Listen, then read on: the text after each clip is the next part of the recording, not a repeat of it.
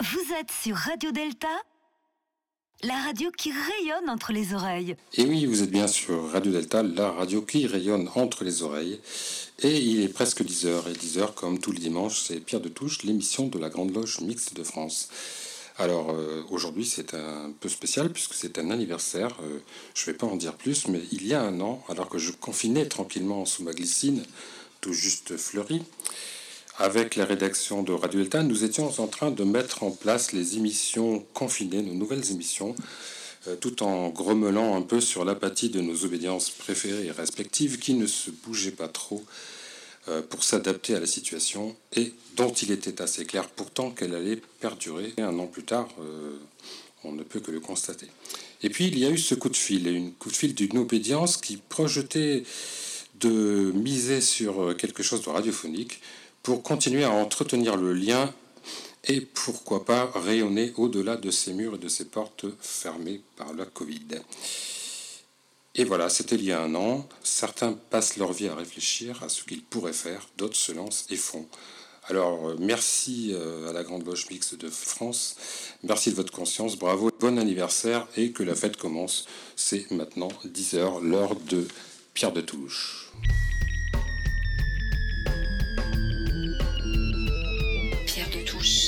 De la Grande Loge Mixte de France. Pierre de Touche. Bienvenue dans cette émission exceptionnelle, 47e édition de Pierre de Touche, un premier anniversaire réalisé en direct, mais malheureusement à distance. Alors aujourd'hui au programme, une sélection de chroniques et de débats articulés autour de six grands thèmes sélectionné méticuleusement par l'équipe de Pierre de Touche. L'ensemble des chroniqueurs réguliers ou occasionnels de Pierre de Touche est présent ce matin pour échanger. Et puis nous ferons également réagir des auditeurs. Pierre de Touche, eh bien, ce sont des sœurs et des frères qui se sont mobilisés le 20 avril 2020, à l'époque du premier confinement. La liberté, et en particulier la liberté de ton, est la marque de fabrique de cette émission. Faire connaître au grand public, à travers un espace de partage qu'est cette émission, les valeurs et principes de la franc-maçonnerie, ainsi que la vision universaliste de la Grande Loge mixte de France. Les sujets abordés, que ce soit à travers les débats et les chroniques, sont harmonieusement retransmis par une équipe dont la diversité et la mixité sont à plus forte raison une véritable source d'enrichissement. Alors c'est pourquoi je voudrais vous remercier, euh, vous souhaiter euh, un bon dimanche et puis on enchaîne tout de suite avec euh, ce début d'émission, donc 47e édition de Pierre de Touche, premier anniversaire. Pierre de Touche. Alors, bienvenue, cher Édouard Abran. vous êtes grand maître de la Grande Loge Mixte de France. Bonjour, Élise. Bonjour à tous. Alors, pourquoi la, la Grande Loge Mixte de France s'est-elle lancée dans cette aventure? C'est, je crois que c'est Camus qui disait qu'il faut une, part d'inconscience pour entreprendre, et c'est un, petit peu le cas, c'est-à-dire que euh, ce n'était pas un projet qui a été long, longuement euh, échafaudé, mûrement réfléchi. On est plutôt sur une euh, sur un impératif vital. Euh, un impératif vital qui se qui s'est situé à trois niveaux. Le premier niveau qui était vraiment celui d'une respiration, euh, celui d'avoir un, souffle, de, euh, de réfléchir à comment, euh, comment conforter et consolider nos liens qui étaient, qui étaient vraiment distendus. et puis, tout simplement, une présence, une présence, une chaleur humaine. Et, et la radio nous a semblé vraiment un, un, excellent média pour avoir cette, cette présence, cette respiration. Le deuxième, le deuxième plan, c'était aussi une quête de sens. Euh, comment orienter notre, notre pensée, nos réflexions dans un contexte euh, dans un contexte si particulier, rempli de fake news, rempli de tensions, où finalement nous étions saturés d'informations, mais où il n'y avait pas de sens au-delà de ces informations. Donc, euh, comment orienter notre pensée dans ce qui nous semblait une forme de, désert? Comment aussi cultiver les débats, cultiver notre éthique notre éthique qui est celle de, euh, de laisser la place à l'altérité, à la pensée de l'autre. Et enfin, euh, je dirais que le troisième plan, c'était aussi sortir de notre propre enfermement symbolique. C'est-à-dire que souvent, on reproche aux francs-maçons et aux francs-maçonnes d'être un petit peu dans, dans leur tour d'ivoire, et à juste titre. eh bien, c'était l'idée, c'était de quitter, quitter l'entre-soi et puis et puis faire un pont pour aller à la rencontre, à la rencontre de l'autre. Euh, si tu le permets, Elise, je voudrais aussi avoir une pensée parce que tu, évoquais, enfin Gilles évoquait euh, cet anniversaire. Euh, donc, on rappelle ce contexte, mais il y a aussi le contexte actuel et je voulais avoir une pensée pour, pour Stéphanie, la policière qui a été assassinée à, Rambouillet. Je ne peux pas faire abstraction de tout ça. Et, nous reviendrons d'ailleurs sur ces questions dans une des séquences.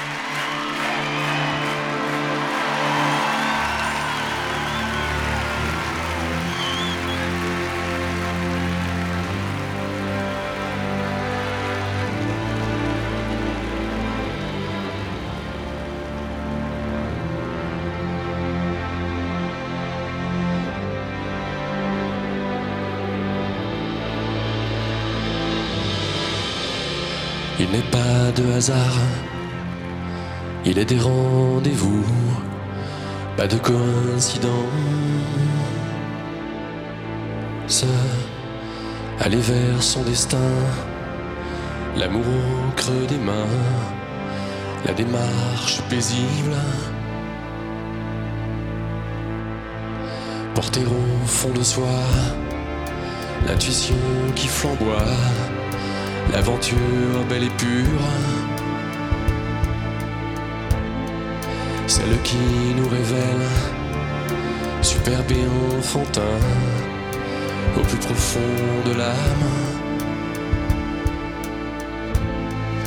porté par l'allégresse et la douceur de vivre, de l'été qui commence la rumeur de Paris, comme une symphonie, comme la mer qui balance. J'arrive au rendez-vous, dans l'épaisse fumée, le monde me bouscule. Réfugié dans un coin et observant de loin la foule qui ondule. Mais le choc imminent, sublime et aveuglant, sans prévenir arrive. Je m'avance et je vois que tu viens comme moi d'une planète invisible.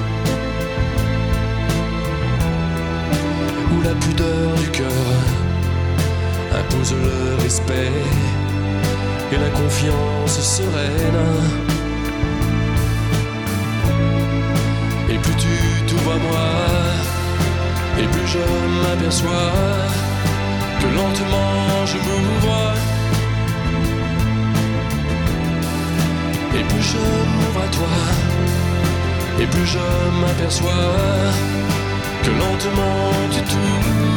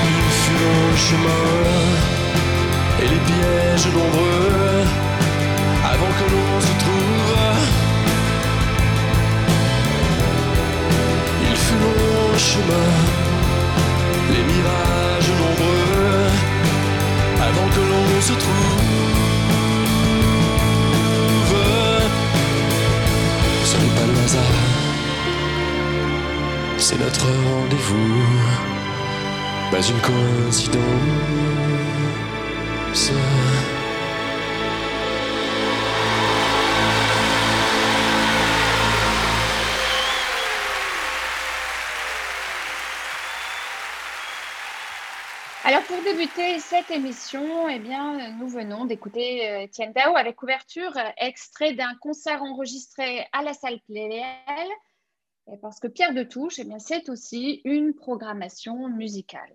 Pierre de Touche.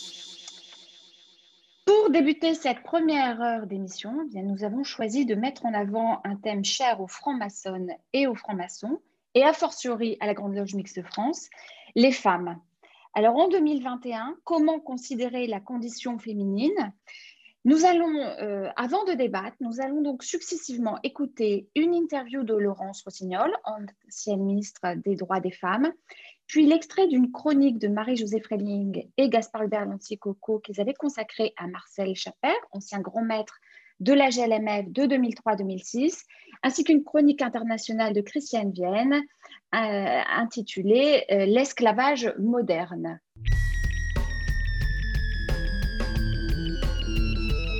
Pierre de Touche, une émission de la Grande Loge Mixte de France. Alors, le premier thème que nous avons retenu, ce sont les femmes en 2021. Et euh, pour ça, Laurence Rossignol, vice-présidente socialiste du Sénat, ancienne ministre de la Famille, de l'Enfance et des Droits des Femmes, a accepté de euh, témoigner. Euh, bonjour Laurence Rossignol. Bonjour. Donc vous aviez participé en mai 2020 à une de nos émissions. Où en est la situation des femmes un an après, alors que nous sommes toujours en temps de Covid et dans un troisième confinement, même si euh, le mot n'est pas dit euh. En, mars 2020, lorsque le gouvernement a annoncé euh, le confinement généralisé, avec mes amis de l'Assemblée des femmes, nous avions alerté sur les risques que représentait le confinement pour les femmes, et en particulier le risque de les voir renvoyer dans la sphère domestique à leurs tâches ancestrales, ménagères, euh, familiales, euh, les enfants, mais tâches ancestrales auxquelles venaient s'adjoindre les responsabilités professionnelles qu'elles ont prises entre-temps.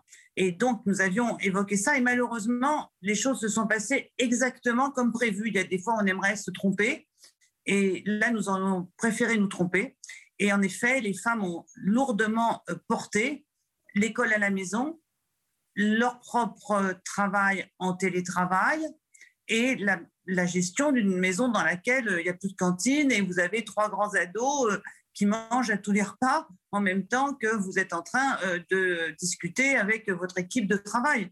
Voilà. Sur le plan des, violences, il faut reconnaître que la mobilisation a été des pouvoirs publics, la mobilisation des pouvoirs publics a été assez immédiate est assez efficace. C'est-à-dire que les violences, le risque de violence contre les femmes dans cet enfermement n'a pas été sous-estimé et les services de police, de gendarmerie se sont mobilisés et nous avons eu beaucoup d'alertes qui ont été faites à ce moment-là pour aider les femmes victimes de violences. On constate moins de féminicides pendant l'année 2020 pour une raison assez simple, c'est que les féminicides sont souvent liés au, départ du domicile conjugal, à la rupture que les femmes engagent avec leur conjoint. C'est à ce moment-là que souvent euh, les, hommes abandonnés se transforment en meurtriers. Et donc, comme il y a eu moins de départs, euh, moins de séparations pendant l'année 2020, il y a eu moins de féminicides, mais ça ne signifie nullement que nous soyons sur une, tendance qui pourrait se, confirmer. Et puis enfin, ce que le, le confinement a aussi révélé, c'est que les premières de cordée, en réalité, ce sont les métiers indispensables pendant le confinement.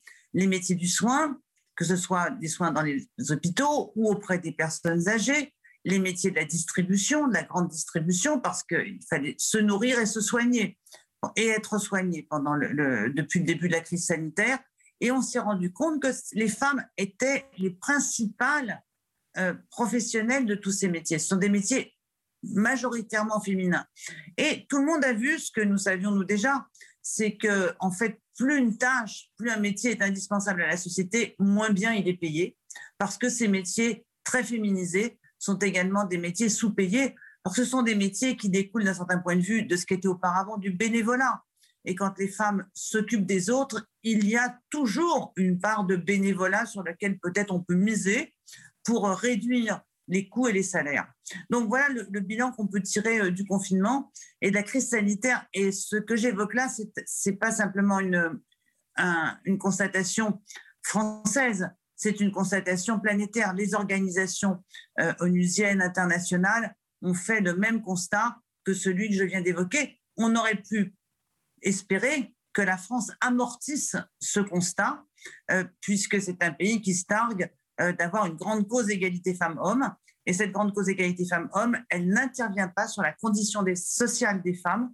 Elle s'est manifestée sur la question de la protection contre les violences, mais la condition sociale, salaire, temps de travail, services publics de soutien est toujours, sont toujours aussi défaillantes. Alors, comment voyez-vous l'avenir? Écoutez, nous vivons une période douloureuse, difficile pour l'humanité, entre la crise sanitaire, dont personne ne peut identifier la fin, la montée des, extrêmes droites sur la planète, y compris en France, la crise écologique qui nous menace dès aujourd'hui.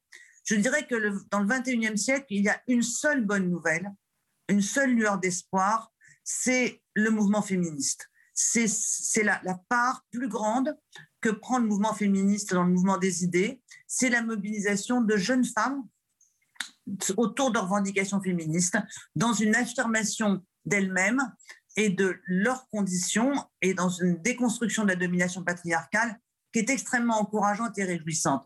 Alors bien sûr, on a des débats avec ces jeunes femmes féministes, elles sont de leur génération, elles ne sont pas exactement euh, des clones de la nôtre, enfin de la mienne en tout cas. Parfois je suis d'accord avec elles, parfois moins, mais en tout cas, elles portent une véritable euh, mobilisation nouvelle, renouvelée, dirais-je plus précisément, du féminisme, qui est euh, très réjouissante pour l'avenir. C'est d'ailleurs mon seul sujet de réjouissance dans la période. Alors, petite question pour terminer. Pourquoi avoir accepté de participer à une émission d'une obédience maçonnique? Mais pourquoi aurais-je refusé? Pourquoi n'aurais-je pas accepté? Euh, C'était pour moi évident. D'abord, j'ai beaucoup d'amis qui sont, m'ont sollicité pour le faire, dont je connais l'engagement, avec lesquels je partage beaucoup de valeurs et de combats.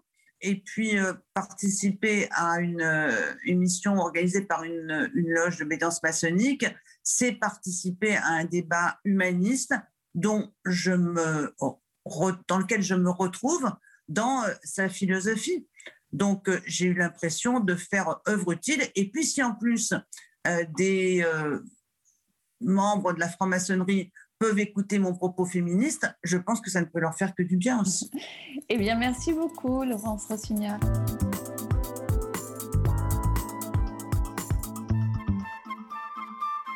Marie-Josée Freling et Gaspard Hubert Coco.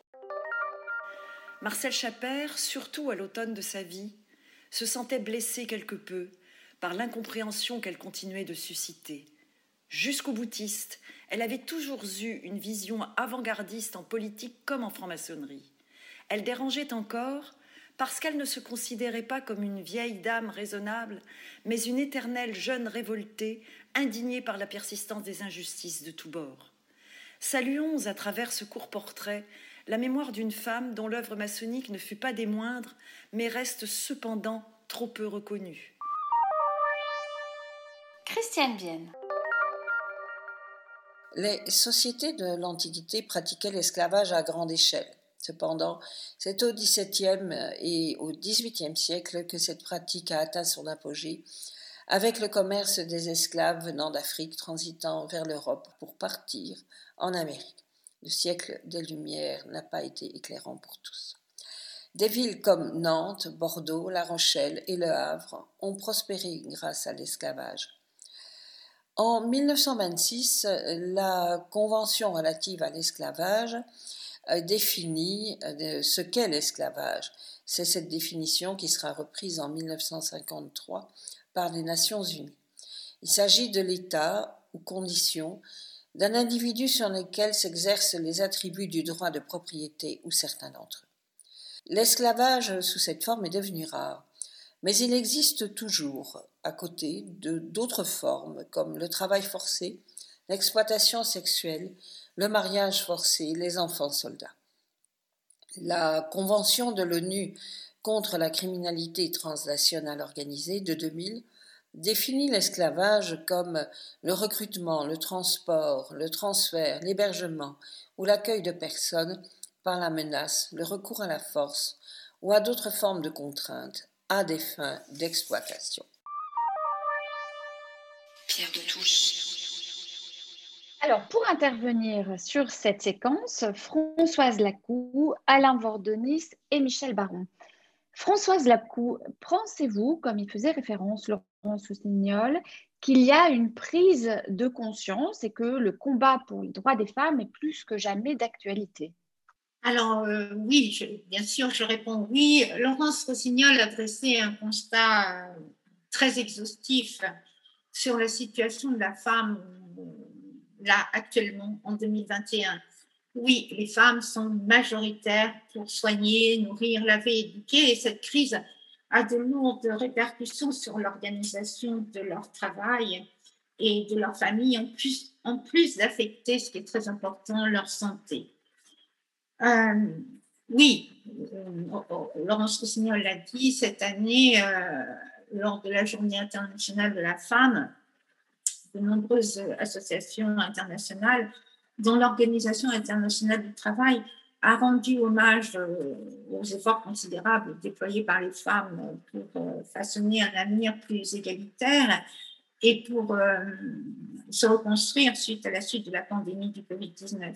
Les femmes sont en première ligne. Elles sont en première ligne en tant que travailleuses essentielles, professionnelles de tous bords, représentant des travailleurs, des employeurs, des dirigeants politiques.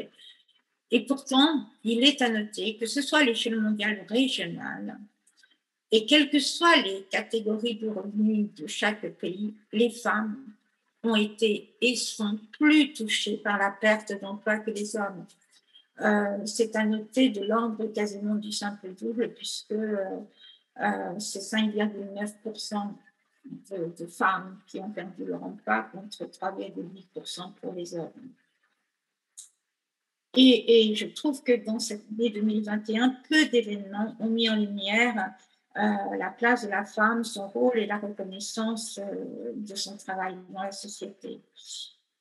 Voilà, donc notre société devra poser des actions concrètes afin de, reconnaître la contribution essentielle de la femme pour construire, nous sommes tous une société plus équitable et égalitaire.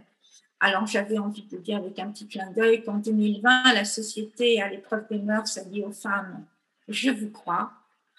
Et en 2021, la société à l'épreuve de la pandémie doit dire aux femmes, on vous voit. Merci. Euh, Alain Bordenis, nous avons entendu un extrait d'une chronique consacrée à Marcel Chaper, qui était euh, grand maître de la Grande Loge Mixte de France. Vous appartenez à une loge exclusivement masculine.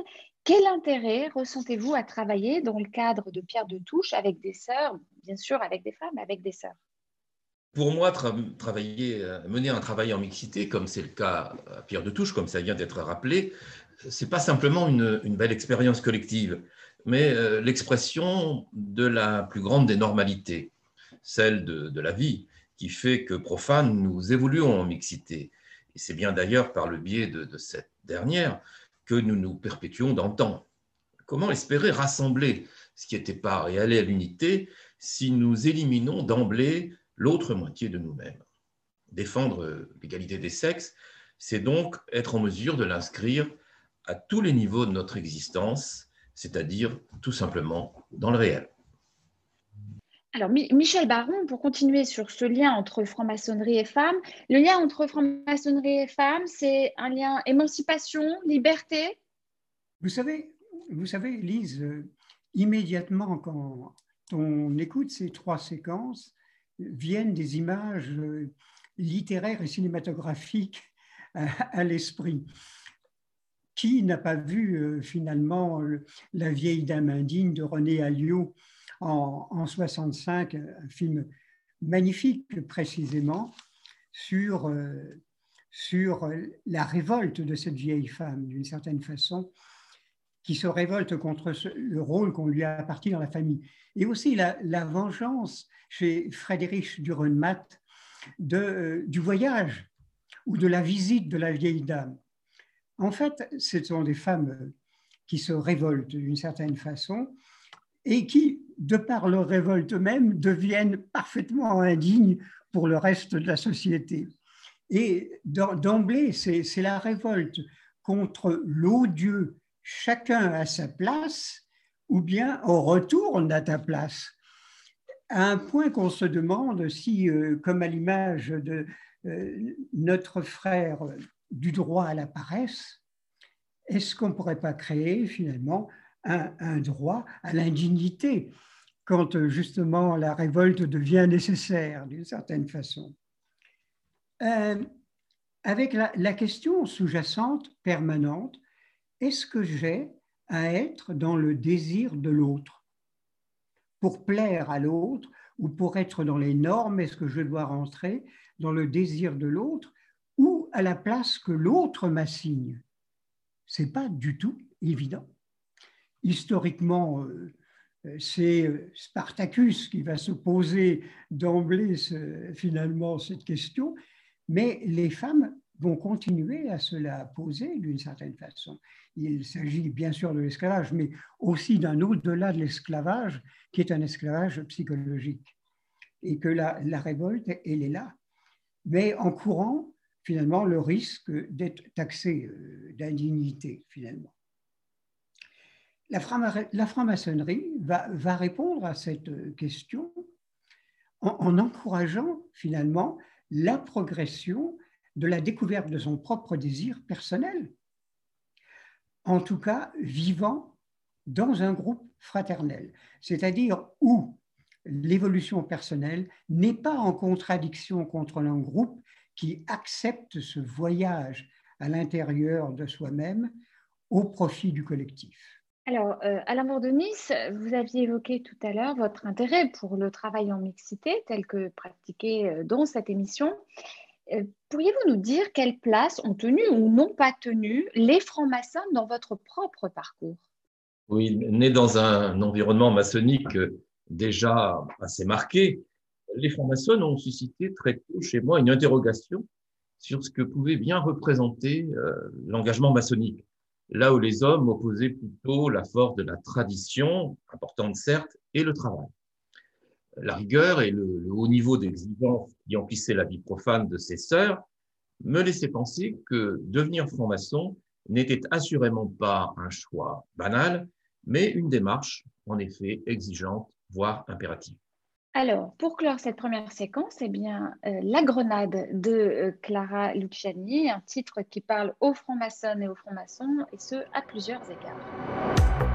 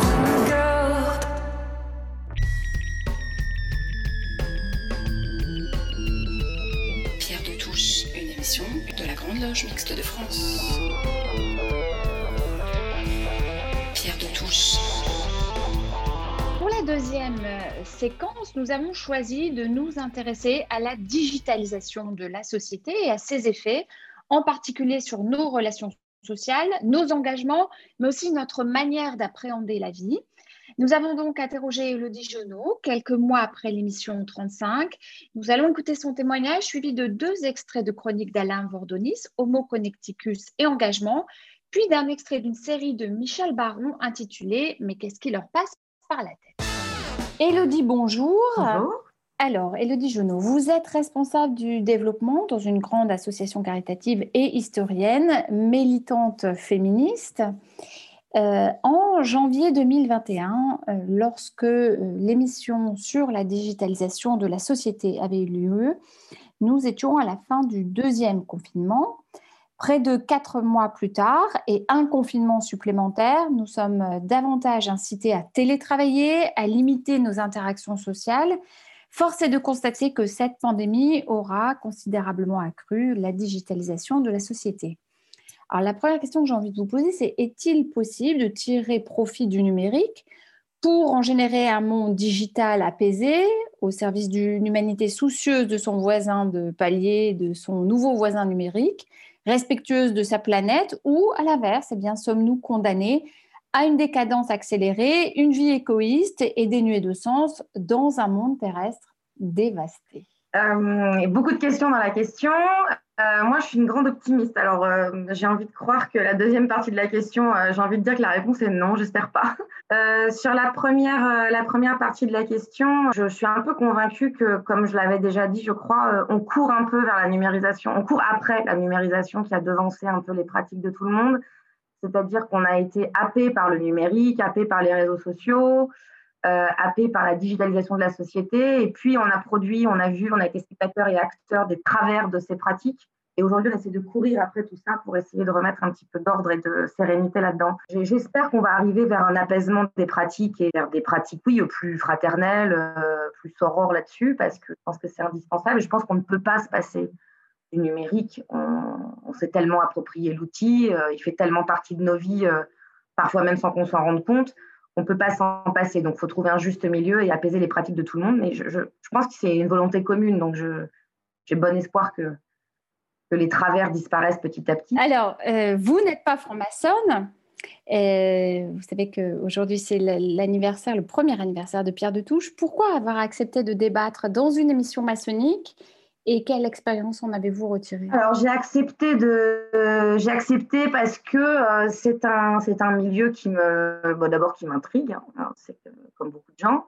J'ai la chance d'avoir dans mon entourage euh, proche, euh, pour le coup physique ici, des gens qui sont membres de la franc-maçonnerie. J'ai régulièrement été invitée à des tenues blanches près de chez moi. J'ai un temple maçonnique, je fais à la pied, hein, je dois être à 500 mètres d'un temple maçonnique. Donc euh, voilà, donc c'est vrai que je sais que quand je suis invitée à des événements francs-maçons, que ce soit des tenues blanches ou euh, euh, la libre antenne ou ce genre de débat ici avec vous, je, sais que j'en sortirai grandi.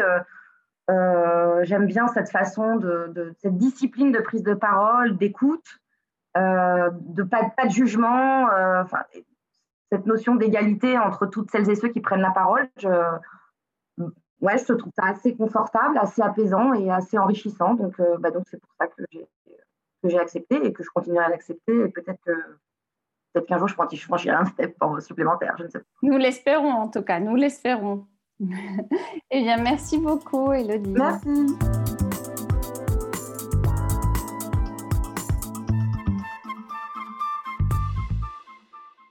Alain Vordonis. S'il nous faut bien admettre que ces deux mondes coexistent désormais, l'on ne peut manquer de s'interroger sur le caractère antinomique de ces deux univers. L'homo connecticus que nous sommes devenus à notre corps défendant a-t-il quelque chose à voir avec l'initié? Et l'un peut-il mettre en péril l'autre en venant troubler la démarche spécifique qui s'attache à notre parcours?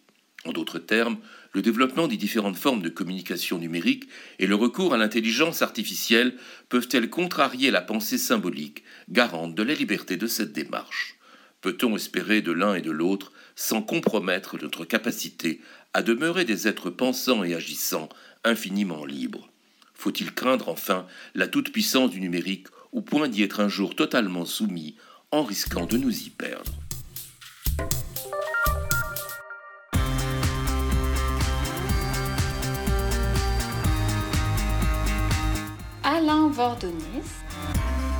L'engagement maçonnique dont nous allons nous efforcer de tracer rapidement quelques contours reste tout à fait singulier.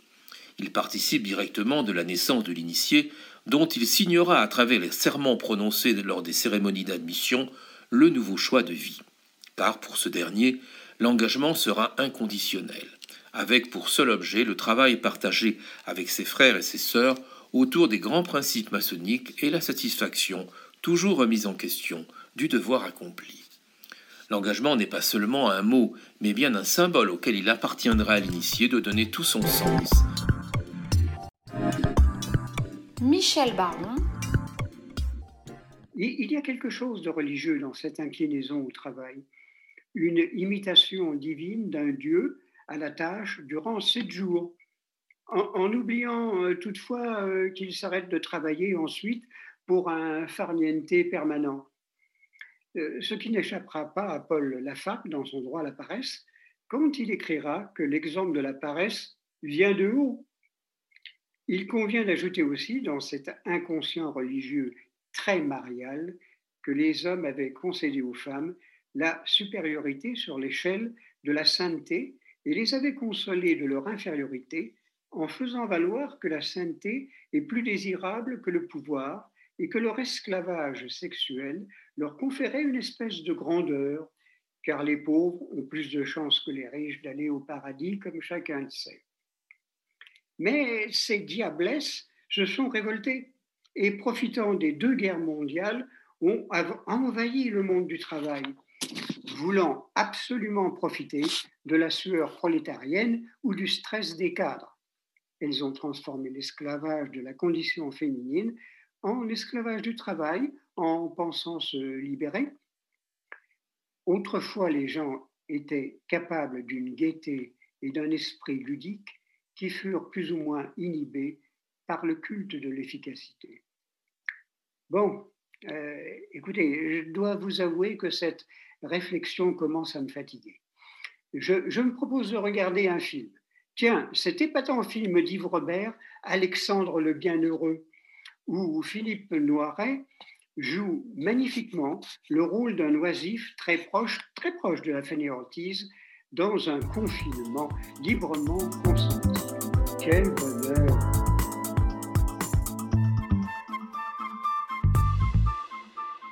Pierre de Touche. Alors, pour réagir, euh, Sylvie Licasion, William Bress et Marc Tulpois. Sylvie Licasion, la digitalisation, une avancée, un progrès? Euh, oui, merci Elise. Euh, la digitalisation, oh, c'est un mot trop compliqué à dire. Je pense que je vais plutôt dire le numérique, ce sera euh, plus fluide. Alors, j'avais envie de réagir sur cette question parce que je trouve que c'est une évolution. Non, c'est plus qu'une évolution, c'est une révolution dans les moyens de nos communications. Et on sait bien que pour l'homme, communiquer, c'est un besoin fort et naturel. Alors, ça a commencé par le langage. Et euh, on sait bien que nous, en franc-maçonnerie, euh, on parle de tradition orale. Euh, le principe, il est simple, il est de rien écrire et les paroles s'envolent et on vient écouter tout simplement. D'où l'intérêt de notre déplacement. Et voilà, actuellement, on peut en parler au sujet du, du, distanciel. Voilà. Alors, Euh, l'écriture est arrivée au néolithique. Euh, malheureusement, en 2021, euh, beaucoup de personnes ne savent pas encore écrire et c'est peut-être un, lien social qui se rompt. Mais celle que je préfère dans, dans les grandes révolutions de la communication, c'est sûrement l'imprimerie. Elle a permis le développement et la diffusion de la lecture et puis, euh, comme vous le savez tous, notamment la Bible, hein, qui est le livre qui est le plus diffusé au monde. Alors, est-ce que cette Bible, justement, euh, diffusée au XVIe siècle, a, pour conséquence euh, le problème des guerres de religion? En tout cas, ça, c'en est un. Alors, pourquoi je dis ça? Pourquoi je dis ça? Parce que à l'arrivée du numérique, on n'est pas loin, alors je ne vais pas parler naturellement de guerre de religion, mais euh, sûrement on exacerbe des, problèmes de guerre de position. J'irais même jusqu'à dire que euh, ce sont des guerres d'opposition. Alors quel est le problème? Euh, je dirais alors que Internet souffre d'un grave manque de gouvernance, ça c'est un constat mondial, c'est le choix de son fonctionnement qui a, qui a provoqué ça parce qu'en fait, euh, la digitalisation, le numérique, n'a pas une hiérarchie verticale. Elle ne va pas du haut vers le bas, non, elle se diffuse sous forme d'un maillage horizontal, une forme horizontale de communiquer, c'est-à-dire qu'en fait, tout le monde peut communiquer avec tout le monde. Alors, on peut bien sûr opposer ces deux univers, c'est ce que Alain euh, Verdonis nous a dit, l'univers de la franc-maçonnerie, et l'univers de l'Internet. Alors, elle s'oppose déjà par le mode de fonctionnement, c'est ce que je viens d'expliquer. Euh, dans une certaine mesure, euh, la franc-maçonnerie est hiérarchique, euh, alors que l'Internet ou le numérique se diffuse sous forme de maillage. Et tout le monde peut parler à tout le monde.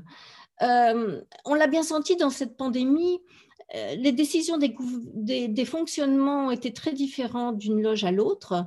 Certaines ont organisé de véritables tenues en distanciel, d'autres se sont contentées de se réunir, euh, euh, je dirais, euh, amicalement, et d'autres n'ont tout, bonnement rien fait. Alors, avis divergents d'une loge à l'autre, mais aussi, bien sûr, avis divergents d'un maçon à l'autre. Alors, comme cette fois, ben, on a ravivé ces vieilles querelles de maçons, vous les connaissez bien, les conflits des modernes et des anciens. Euh, est-ce que cette réconciliation est pour demain? On peut se poser la question.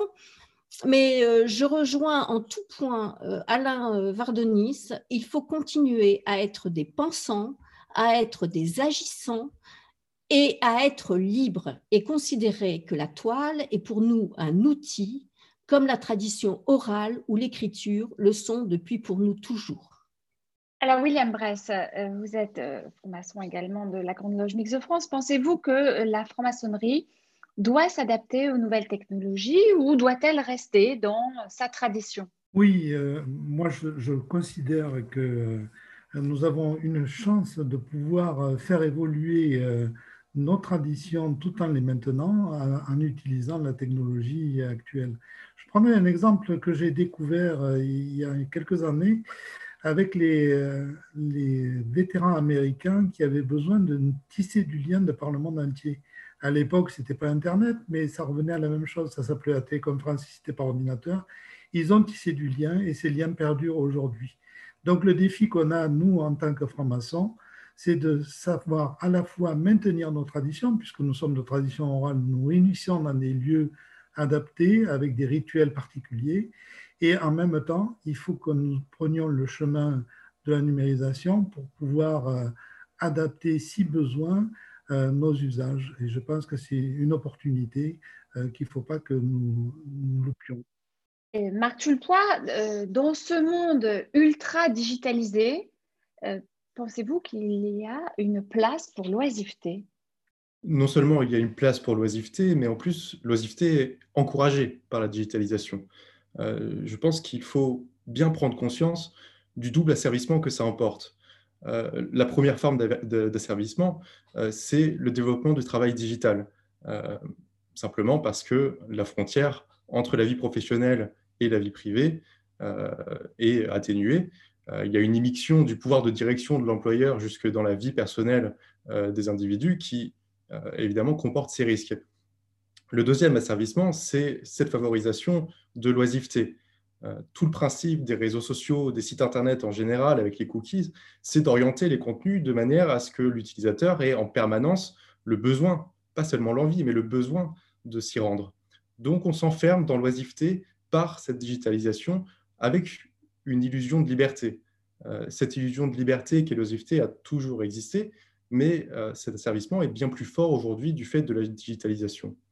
Euh, de sorte qu'aujourd'hui, on se retrouve dans une vie qui est divisée finalement entre le travail et l'oisiveté imposée, euh, où il ne reste qu'une illusion de liberté.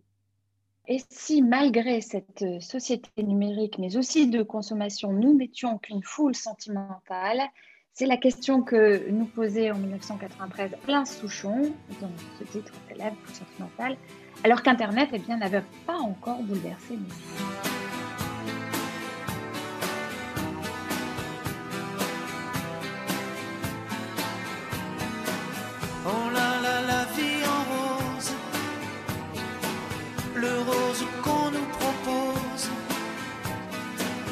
D'avoir les quantités de choses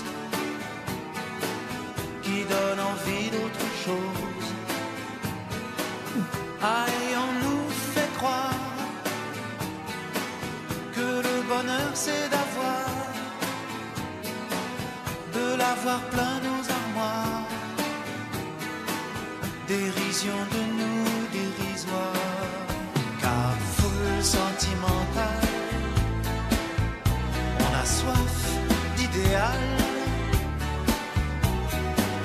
attiré par les étoiles, les voiles, que des choses pas commerciales, foule sentimentale, il faut voir comment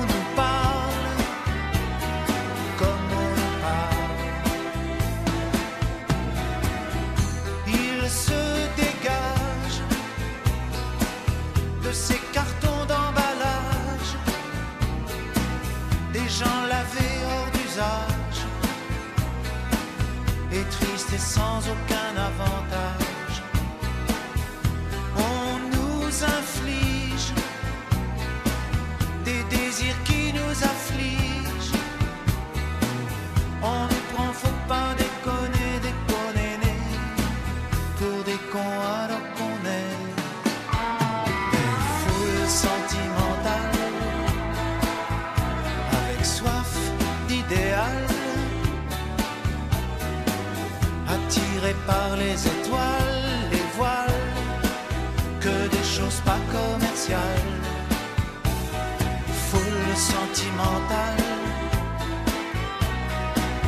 Il faut voir comme on nous parle, comme on nous parle. On nous Claudia Schiffer, on nous Paul Solitaire. Oh, le mal qu'on peut nous faire et qui ravage à la ciel des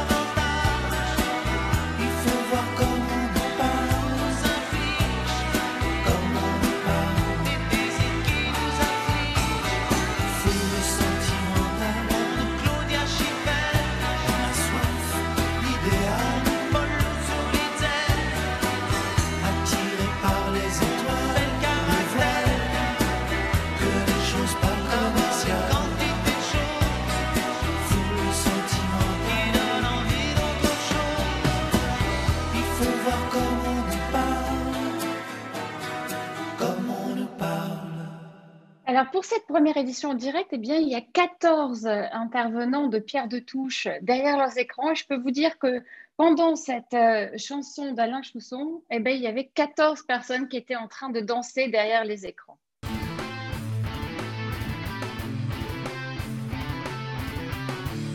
Alors, s'il y a bien une chose que cette pandémie de Covid-19 aura mise en exergue, c'est la défiance, ou plus exactement, un état d'esprit de défiance. Alors, pour écouter et accompagner ce troisième débat, nous vous proposons une sélection d'interviews et de chroniques. Successivement, Serge Bisco, Virginie Tourné, Marc Burla interviendront quelques mois après leur participation dans nos émissions. Puis vous aurez l'occasion d'écouter un extrait d'une chronique de Marc Tulpois dont le titre est Demain tout juge. Serge Bisco, bonjour. Bonjour. Vous êtes médecin, ancien président de la Mivilude, la mission de lutte contre les dérives sectaires. Vous êtes président du conseil de surveillance du groupe hospitalier universitaire Paris Psychiatrie et Neurosciences, le groupe Sainte-Anne. Alors, début février 2021, vous aviez participé à un débat de Pierre de Touche que nous avions intitulé Vaccination défiance ou manque d'enthousiasme. Alors la première question que j'ai envie de vous poser, c'est que force est de constater qu'en deux mois, la donne a un peu changé.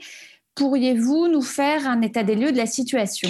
Oui, alors en France, aujourd'hui, on a euh, 14 millions de personnes, à peu près 14 millions de personnes vaccinées, euh, première dose, et un peu, un, peu, un peu moins de la moitié qui ont eu la deuxième dose. Euh, voilà pour euh, les chiffres bruts, en sachant que la situation épidémiologique euh, et la situation hospitalière est quand même, euh, sans être dramatique, est quand même très très sérieuse et très angoissante. Comment définir euh, la défiance qui est en train de s'installer et que faut-il en retenir, en particulier à propos du, du vaccin AstraZeneca et peut-être euh, Johnson? Écoutez, c'est tout à fait par rapport à, l'émission que nous avons faite, euh, je vous remercie, il y a deux mois, c'est tout à fait intéressant parce qu'on voit très bien que l'opinion est, est, un peu chauffée à blanc et évolue par, euh, par phase.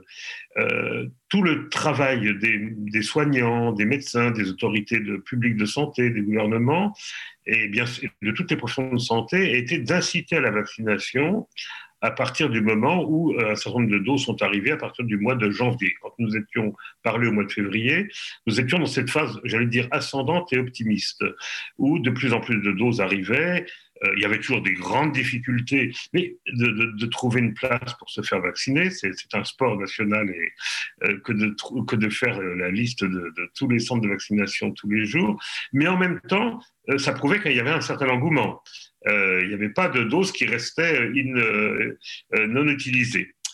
Et puis, il y a eu un renversement. Donc, on est passé dans une phase de pro progressive d'adhésion, on va dire d'adhésion sans grand enthousiasme, et surtout, les, les contre, les antivax, comme on dit, euh, avaient perdu beaucoup d'arguments. D'abord parce qu'il y avait des exemples dans les pays étrangers qui n'ont fait que s'accentuer, mais en même temps est arrivé euh, cette histoire d'effets secondaires lourds, très graves, avec des décès, euh, d'AstraZeneca.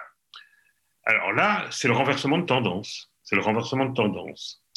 Euh, même le personnel soignant qui en France était légèrement réticent et qui avait commencé à se faire vacciner avec AstraZeneca euh, commence aujourd'hui à être beaucoup plus réticent. Et on sait l'importance, l'effet d'entraînement du personnel soignant sur tous les autres, euh, sur les patients, sur leurs familles, etc. Donc, on est dans un moment difficile. De ce point de vue, euh, si on peut, le, on peut le dire, je crois, les erreurs de communication gouvernementale des autorités de santé sont gigantesques. Euh, D'un côté, vous avez les autorités, c'est normal, la pharmacovigilance qui donne implacablement le nombre de morts euh, tous les jours, de thromboses, évidemment, je parle des thromboses, le nombre. Alors, il y, a, quoi? Il y, y a, 20 morts de thrombose en France, il y en aura peut-être 50 demain. Qu'est-ce que c'est par rapport aux 300 morts quotidiens euh, du Covid? Oui, mais euh, les 300 morts, c'est la, fatalité, c'est la maladie. L'autre, c'est quand même un, médicament ou une prévention qui, peut, tuer.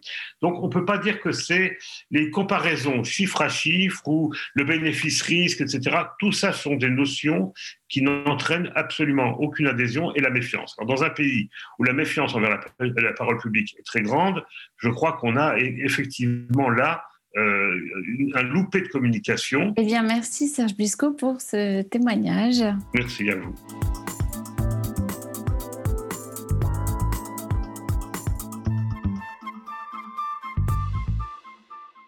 Virginie Tourné, bonjour. Bonjour Élise. Alors, vous êtes directrice de recherche au CNRS, au Centre de recherche politique de Sciences Po. Vous étiez intervenue fin 2020 dans un débat intitulé Sciences et politique, quelles relations Tout à fait.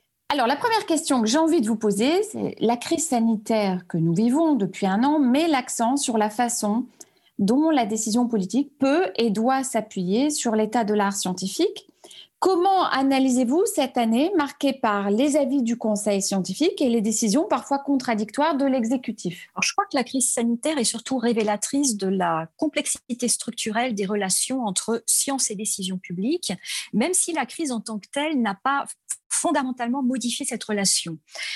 Je dirais que le gouvernement a été et continue d'être confronté à une double difficulté. Euh, la première, c'est de devoir communiquer autour d'une situation d'incertitude liée à un état de connaissance. On sait que la survenue d'une pandémie n'est pas prévisible, qu'elle relève de l'aléa naturel, euh, tout comme l'apparition des, variants qu'on ne peut pas nécessairement contrôler. Donc, euh, le problème du, politique, c'est que lui, il doit donner les moyens à sa population de se protéger selon l'état des connaissances qu'il a euh, à sa disposition. Mais il doit également arbitrer entre des valeurs contradictoires. Donc, par définition, le politique n'est pas soluble dans la science. En revanche, il se doit de mettre en avant le doute raisonnable, c'est-à-dire qu'on ne, doit pas à tout prix chercher à tendre vers une société du risque zéro. Hein, on le voit avec la, suspension du vaccin AstraZeneca qui a été vraiment un, terrible euh, en termes d'image sociale. Et, on voit que cette, mesure euh, témoigne d'une certaine façon d'une déchéance de rationalité, pour reprendre l'expression de Gérald Bronner. La deuxième difficulté pour le gouvernement provient du fait que nous avons affaire à une crise qui porte sur le biologique, la matière vivante et plus généralement qui porte sur la gestion organique des populations. Alors le problème, c'est que là, on n'est pas en présence d'un champ scientifique comme un autre, euh, parce que il est euh, continuellement euh, alimenté par des controverses. Selon vous, la science est-elle toujours perçue comme un outil au service de l'émancipation et du progrès, ou y a-t-il une réelle défiance à l'égard des sciences et ou à l'égard des politiques? On, voit euh, très clairement dans, les sondages que les, Français sont toujours aujourd'hui très attachés à la culture scientifique. Euh, malgré tout, euh, mon sentiment est que nous allons vers un déclin de l'autorité culturelle de la science et de ses pratiques sociales et institutionnelles. Alors évidemment, ça peut apparaître un petit peu paradoxal parce que ce qui frappe dans la crise sanitaire, c'est vraiment l'abondance de rhétorique scientifique dans l'espace public et la vie politique. Et on pourrait même être tenté de voir, je dirais, dans euh, les données biologiques, euh, dans euh, toutes les, preuves statistiques hein, qui sont régulièrement présentées à la télévision, finalement des objets qui ont une forte légitimité sociale. Mais je crois qu'il faut vraiment se méfier des apparences et qu'en réalité, cette surabondance de rhétorique marque plutôt un affaiblissement de cette autorité scientifique qui, n'est pas tant liée, je dirais, à la crise Covid, mais qui a une origine bien antérieure. Et cette, euh, cet affaiblissement de l'autorité scientifique, en fait, on peut la, la voir à travers plusieurs marqueurs. Euh, le premier, c'est qu'on assiste à une montée en puissance des théories complotistes, et, on le voit avec la vaccination. On a, très mal, on a, beaucoup de difficultés individuellement à hiérarchiser les risques par ordre d'importance.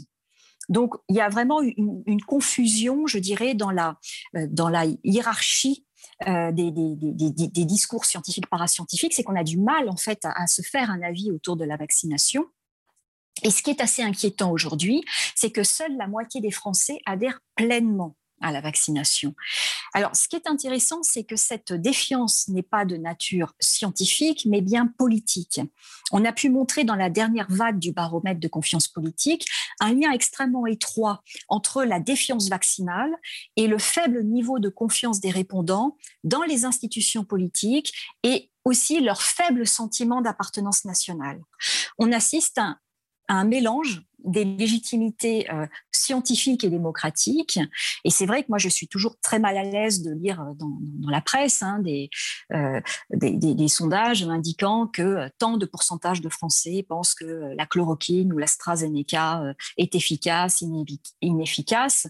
Et, je crois que cette confusion des ordres de légitimité, ça, ça doit nous inviter un peu à regarder euh, en arrière et, peut-être s'interroger est-ce que aujourd'hui nous aurions autorisé la mise sur le marché de, de la pilule contraceptive? Troisième et dernier marqueur, le populisme scientifique. je crois que le débat autour de la chloroquine l'a bien montré. Hein. il a fait ressortir des, des fractures françaises qu'on connaît bien le rejet de l'establishment médical, les big pharma, euh, les tensions entre euh, Paris et les territoires. Donc, on voit bien que euh, tous ces débats sont finalement solubles dans une forme de, populisme scientifique. Et ce, qui est important, il me semble, de retenir de, tout cela, c'est que la confiance que l'on établit vis-à-vis -vis de la science est indissociable de la façon dont on pense sa place dans la société et dans la façon dont on établit chacun euh, euh, euh, notre rapport aux valeurs nationales. Eh bien, merci beaucoup Virginie Tourné. Merci Élise.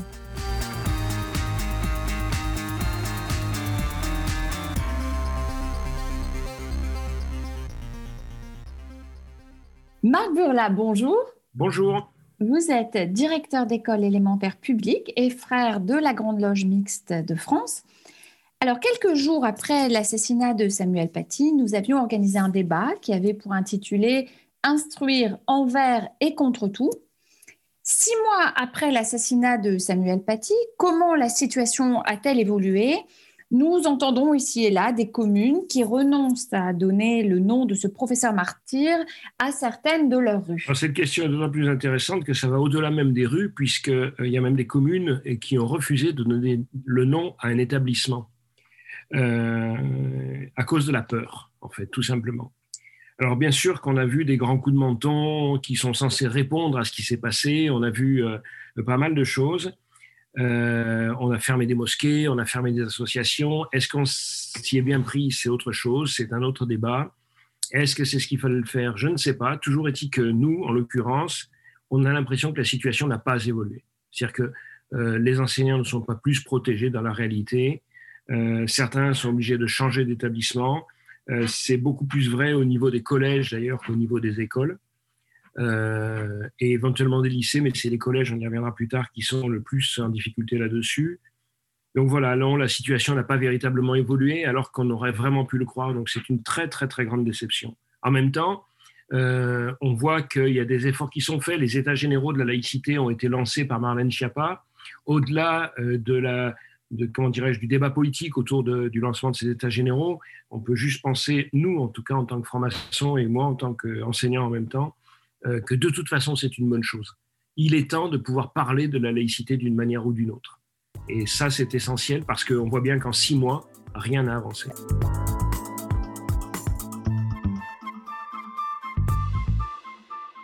Marc Tulpois. Il semble aujourd'hui que nous devenions tous des juges.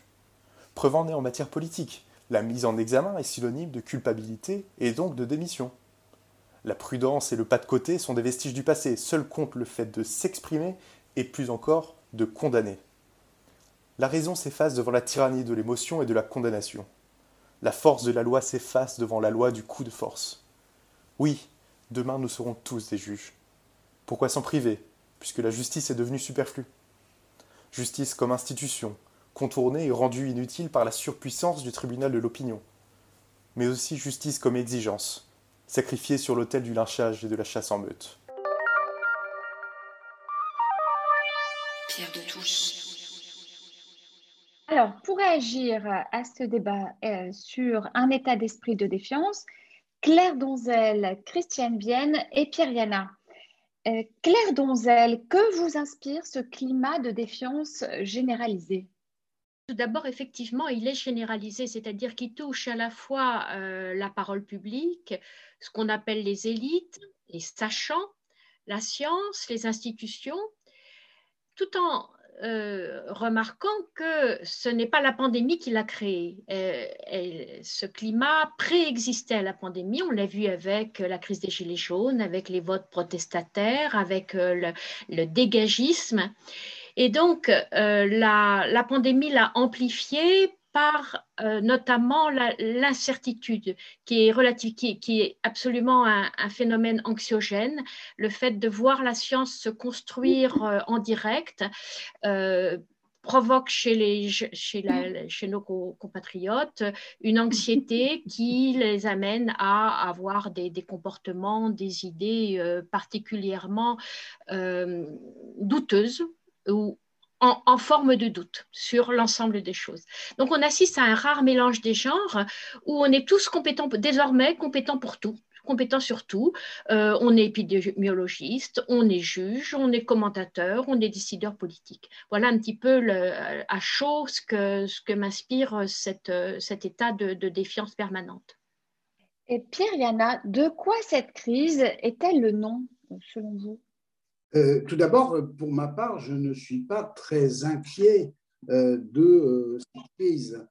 C'est-à-dire que c'est une, crise qui vient régulièrement en France chaque fois qu'il est question de mettre en cause les, élites. Chaque fois qu'il y a une crise, d'ailleurs, j'ai en tête la crise de 1870 où la France perd l'Alsace et la Moselle.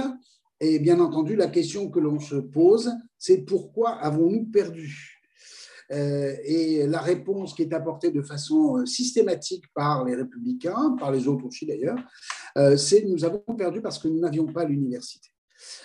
pourquoi? Ben Parce que les Prussiens, les Allemands, eux avaient l'université et en particulier, ils avaient l'université ils avaient l'université qui faisait de la bonne physique, c'est-à-dire qui faisait de bons canons, ils avaient l'université qui faisait de la bonne chimie, c'est-à-dire qui faisait des bons boulets, de la bonne poudre pour tirer sur nos armées. Euh, évidemment, la réponse de la Troisième République a été tout de suite de relancer l'université. C'est comme ça qu'on a euh, la construction de la Sorbonne, mais aussi la construction de l'université à Lille euh, et euh, dans des tas d'autres endroits en France euh, où euh, on recrée du savoir, y compris autour des anciennes universités. On retrouve la même crise euh, en 40, euh, bien sûr, lorsque euh, le maréchal Pétain accuse les élites d'avoir menti, les mots qui nous ont fait tant mal, disait-il, et on a évidemment la réponse, c'est la Terre, elle ne ment pas, euh, et bien entendu, on va critiquer toutes les élites. On va critiquer les élites du Front populaire, on va critiquer les juifs, on va critiquer les francs-maçons. Euh, voilà, on est dans, une, situation où euh, la crise amène des choses de ce genre.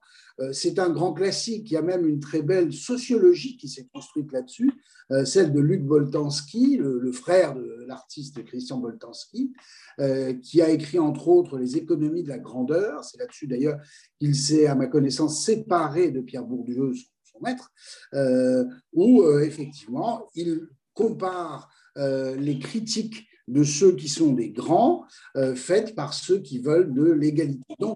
Pour ma part, je ne suis pas très inquiet. C'est une, une chose qui revient régulièrement, au moins en France, mais je pense dans beaucoup de, de pays développés ça va mal, ce sont les élites, et, euh, et ben, elles prennent un petit moment, puis après, ça repart. Voilà, je, je crois qu'il ne faut pas minimiser la chose, mais en même temps, pas l'exagérer non plus. Christiane Bienne. Oui, la, la question des, des, fake news et des raisons pour lesquelles euh, nous aimons tant euh, croire des réponses simples, faciles à des questions qui sont complexes est en soi extrêmement intéressant. Parce que la réalité, la réalité d'aujourd'hui est bien sûr euh, complexe, plus complexe qu'elle ne l'a jamais été, pour des raisons que je voudrais euh, amener à, votre réflexion. Et peut-être aussi parce qu'aujourd'hui, euh, on a beaucoup de mal à accepter que l'on n'ait pas de réponse à Et parfois, il n'y a pas de réponse à tout, ou du moins pas tout de suite.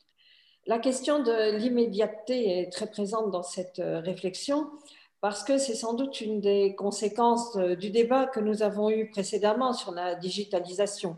Nous avons envie d'avoir des réponses tout de suite, donc on est pressé.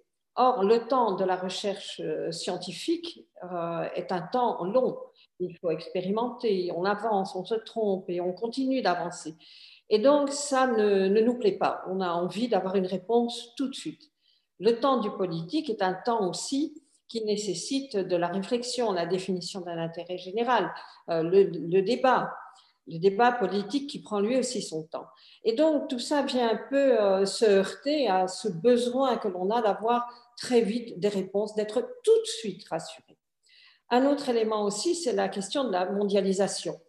Euh, l'on a tendance à croire qu'on va trouver les réponses dans notre environnement, là maintenant, que toutes les solutions se trouvent en France et que si elles ne se trouvent pas en France, eh bien, il faut les créer en France. Mais nous ne sommes plus à cette époque-là. La mondialisation a fait qu'aujourd'hui, la recherche se fait partout dans le monde. Qu'un événement aux États-Unis, je vais donner un exemple dans un autre domaine que le domaine scientifique. L'assassinat de George Floyd, quand on voit la vague d'influence partout dans le monde, c'est comme si tout s'était passé chez nous. Et c'est intéressant de voir que ces effets de mondialisation, que ce soit dans le domaine de la recherche, dans le domaine aussi des évolutions sociales, eh bien, tout cela crée le sentiment à la fois que tout ça est près de nous, mais qu'en même temps, cela nous échappe et qu'on ne peut plus rien contrôler. Et donc, euh, cela nous rend un peu sensibles aux fausses nouvelles, ça nous rend un peu sensibles à la panique et aux réponses très simples.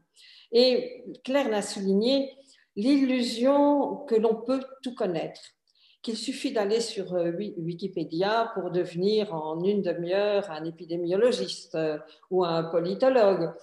Tout ça est très présent aussi. Alors, si l'on additionne tout cela, et on se rend compte à quel point nos sociétés deviennent poreuses aux, fake news, à quel point elles deviennent poreuses à tout ce qui arrive trop vite.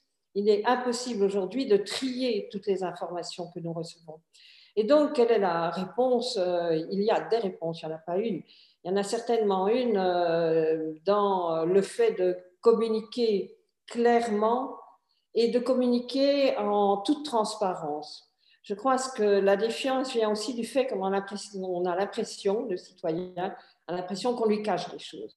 Les scientifiques lui cachent des choses, les politiques lui cachent des choses. Et peut-être que parfois, il faut pouvoir dire tout simplement, je n'ai pas de réponse, je ne sais pas, ça prendra du temps. Mais ça, c'est un langage un peu complexe pour le monde politique. Alors, Claire Donzel, voyez-vous des incohérences de la loi républicaine? Je crois qu'effectivement, on peut peut-être euh, interroger ce phénomène à la lueur de ce que j'aurais envie d'appeler la République en acte. C'est-à-dire que l'idéal républicain d'égalité, euh, c'est un idéal, mais sa mise en œuvre est à l'évidence, avec par exemple la, la chute de l'ascenseur social, l'arrêt de l'ascenseur social, l'idéal républicain est désavoué par les carences qui sont les siennes. Et je crois que euh, cette, cette énorme déception peut être une des causes de cette défiance, euh, de cette euh, désespérance en les, en les institutions et, et, tout ce qui est issu de, de la République. Alors, pour illustrer cette séquence, Aldebert et Brigitte aux âmes citoyens. Aux âmes citoyens, que nos baisers donnent le ton.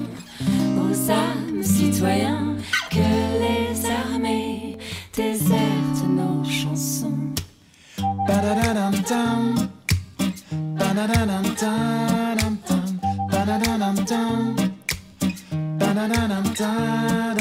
Allons enfants toutes les patries, le jour de croire est enfin arrivé. Si alentour nous semions l'harmonie, l'étendard semblant serait lavé. Entendez-vous dans les campagnes s'unir nos prépas, ce petit cas, ils viennent jusqu'au dans vos bras. Vous serez forts et sauvés de montagnes. Aux âmes citoyens, que nos baisers donnent le ton. Aux âmes citoyens, que les armées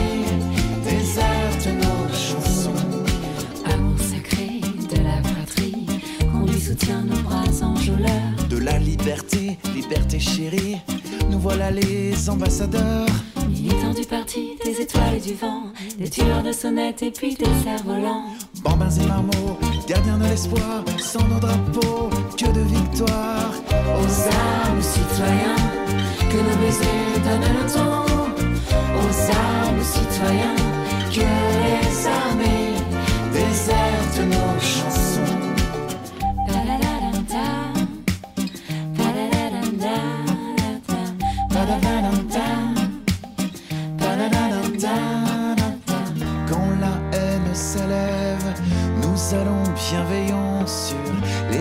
de la trêve, les armées jusqu'aux dents.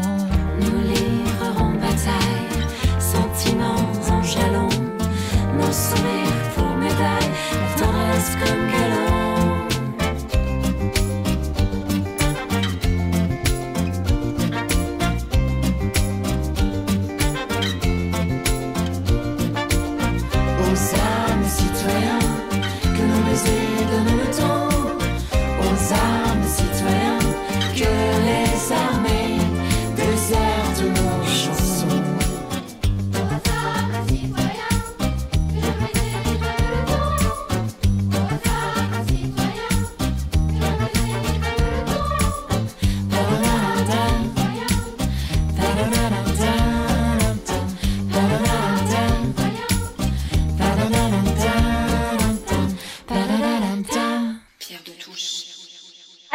Cette seconde partie de l'émission, nous allons aborder trois nouveaux thèmes. Premier thème, les identitarismes.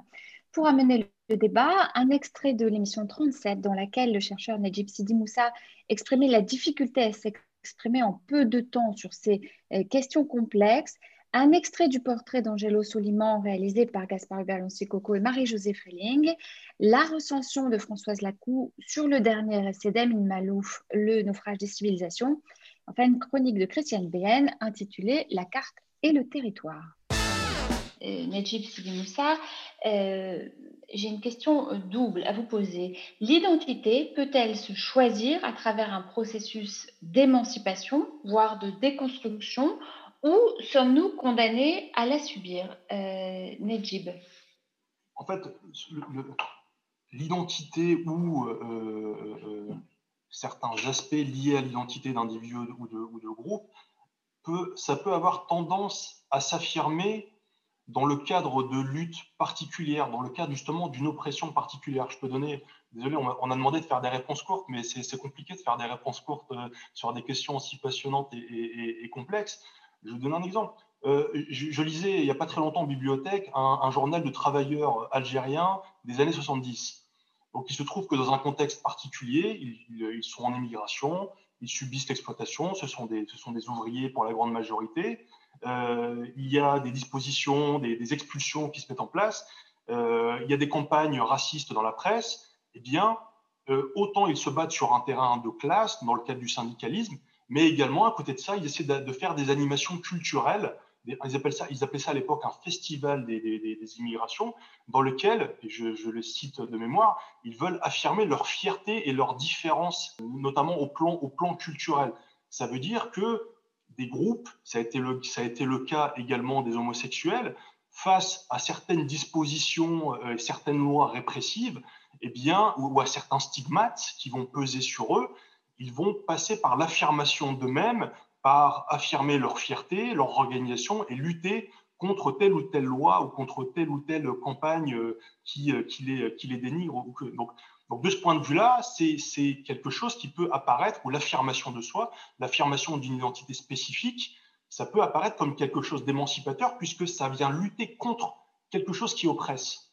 En revanche, ce qui justement est davantage problématique, c'est un peu le contexte dans lequel on est aujourd'hui, c'est lorsque l'on est sommé, pour une raison ou pour une autre, de sortir finalement son passeport ou sa carte d'identité, euh, justement, sa carte d'identité, et de décliner ses euh, orientations sexuelles, sa religion, euh, son origine, etc. C'est quelque chose qui peut être fatigant et pesant à force. Et quand la parole dans l'espace public aujourd'hui n'est donnée que sous certaines conditions, c'est-à-dire qu'il faut remplir certaines cases pour pouvoir être légitime, pour parler du sexisme, de l'homophobie, du racisme, etc. Oui, je peux comprendre que ça suscite euh, une, une certaine forme d'exaspération chez, euh, certes- chez, chez- chez certains individus ou certains groupes. Marie-Josée Freling et Gaspard Hubert Coco. Au cours de toute son existence, qualifié de modèle d'assimilation et de perfectibilité, Angelo Soliman est littéralement transformé, une fois mort, en un spécimen de la race africaine. Ainsi, pouvait-on distinguer quatre aspects de Soliman. Le mort royal, qui le classait alors dans le contexte des Maures asservis, leur infériorité matérialisée par la couleur de la peau, le Maure noble, grâce à son mariage avec une aristocrate, le Maure physionomique et enfin le Maure momifié. Ils figuraient comme symbole du statut témoignant du pouvoir et de la richesse de leurs propriétaires. Privé dès sa tendre enfance de sa famille et de sa culture d'origine, longtemps humilié, Angelo Soliman est relégué après avoir rendu l'âme au rang d'un simple bien, objet, trophée exotique valorisant la position de son propriétaire. À titre posthume donc, sa qualité d'être humain lui est enlevée.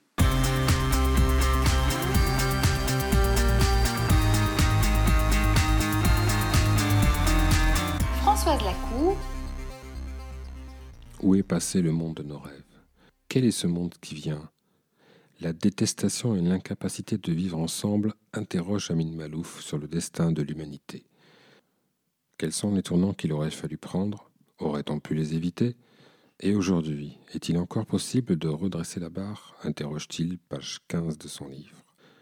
Plus personne ne croit en un avenir meilleur. Les peuples ont peur, se méfient de l'autre et sont tentés de prêter l'oreille à d'étranges fabulateurs, écrit-il, ou de renier leur liberté au profit d'un tout sécuritaire forcément mortifère.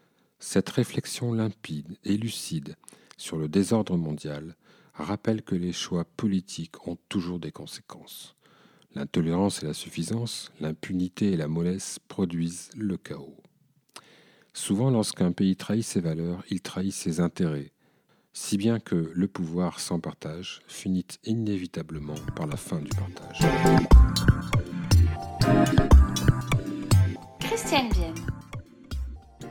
Que devient l'histoire du monde lorsque l'Afrique est au centre de la planisphère? Comment se raconte-t-elle? Qui sont, qui sont les héros de cette nouvelle vision des choses? L'histoire des colonisateurs, ou vue par eux, n'est pas l'histoire, n'est pas la vraie histoire, mais seulement le miroir que l'Occident tend à l'Afrique. Quelle place serait accordée à Livingstone, au roi des Belges Léopold II, à Jules Ferry et à bien d'autres?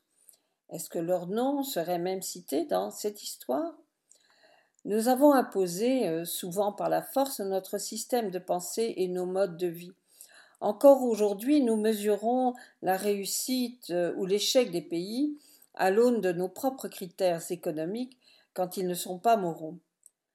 Sommes-nous donc des racistes congénitaux? Non, certainement pas. Mais nous avons créé un système qui fonctionne autour de préjugés. Les Asiatiques sont travailleurs, les Africains ont le rythme dans la peau, les Américains sont de grands enfants, et qui nous situent en haut de la pyramide dotée de toutes les qualités.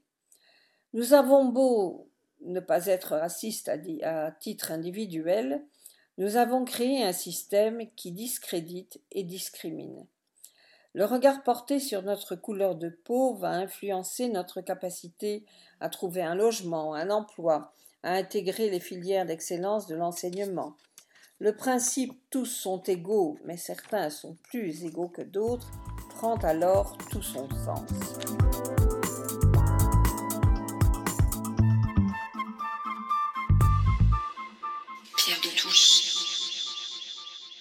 Et vous aurez remarqué que c'est Gilles Solière qui prêtait sa voix à la chronique de Françoise Lacou. Pour réagir, euh, Mifanoué Thomas, Marc Tulpois et Pierre Yana. Mifanoué Thomas, euh, la chronique sur Angelo Soliman vous a fait réagir. Vous êtes galloise, l'exemple du Commonwealth, c'est intéressant. Oui, cet, euh, cet exemple m'a fait réagir parce que je ne crois pas que la vie, les choses ont vraiment changé. Il y a trois choses qui me reviennent dans les années 30 aux États-Unis, parce qu'on va internationaliser un peu les choses, dans les années 30, euh, des Noirs en Alabama ont été infectés délibérément et n'ont pas été traités, mais leur vie a été suivie jusqu'à la mort pour voir ce que la maladie fait, sans aucune explication, aucune excuse, et seulement les, les Noirs. Et puis en Grande-Bretagne, après la Deuxième Guerre mondiale, en 1946, la Grande-Bretagne avait besoin de main-d'œuvre pour euh, reconstruire le pays et a invité des gens de Jamaïque de venir. Ils sont tous arrivés sur un bateau qui s'appelle Windrush. Donc, on les appelle The Windrush Generation. Malheureusement, ils ont été accueillis par des signes quand ils cherchaient un logement. No Irish, no blacks. Ou bien no Irish, no colored. Mais le pire maintenant, parce que leurs enfants sont à l'âge de la retraite et ils, ne sont jamais fait naturaliser britanniques. Donc, ils n'ont pas droit à une pension. Il y en a beaucoup qui ont été déportés. C'est une injustice criante. Et puis la troisième chose, c'est le, rapport cette semaine du Commonwealth War Graves Commission, où je découvre avec stupéfaction que les soldats blancs qui ont été tués pendant la Première et Deuxième Guerre mondiale, qui ont combattu pour la Grande-Bretagne, qu'ils soient britanniques, qu'ils soient australiens, néo-zélandais, ils ont tous des tombeaux, mais il y avait beaucoup de soldats noirs, des Africains, beaucoup d'Égyptiens, que je ne savais pas, des Indiens et des Somalis. Eux, ils n'ont pas de tombeau. Ils ont laissé à, ont laissé à côté. Ça, quelle honte. J'ai vraiment honte de mon pays. Alors, Marc partagez-vous le constat d'Annie Malouf La réflexion sur l'identité serait-elle euh, la source du naufrage des civilisations, selon vous? Je ne pense pas que la réflexion sur l'identité soit en elle-même la source du naufrage des civilisations. Euh, mais il est vrai qu'elle intervient dans des mauvaises conditions à cause d'une autre révolution dont on n'a pas parlé, euh, qui est l'américanisation du monde. Parce que cette américanisation charrie avec elle tout un mouvement universitaire de relativisme qui conduit par le rejet de l'identité nationale au culte d'une identité qui finalement est autre et notamment ethnique. Euh, cet essor du relativisme conduit à rejeter euh, la réflexion sur l'identité au motif qu'elle serait nécessairement fasciste.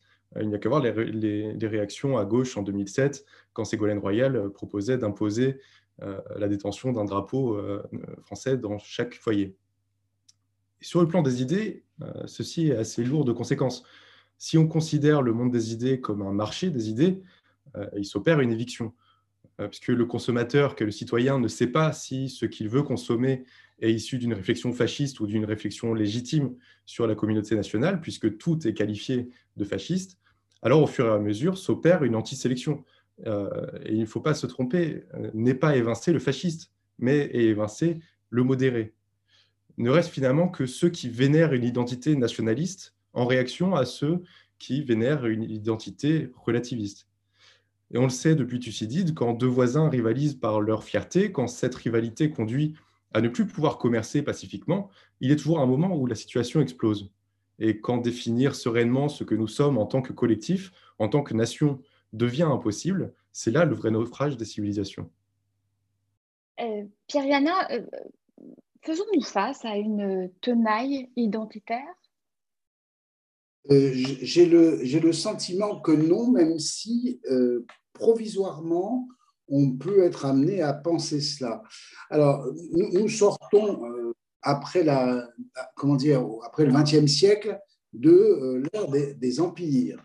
nous avions des, des, grands empires qui se sont constitués entre 14 et 45, et puis ça a suivi jusqu'à la fin de l'Union soviétique. Voilà, on n'oubliera pas que le philosophe Alexandre Kojève a abandonné euh, la philosophie pour aller euh, travailler à la construction de l'Empire européen à Bruxelles.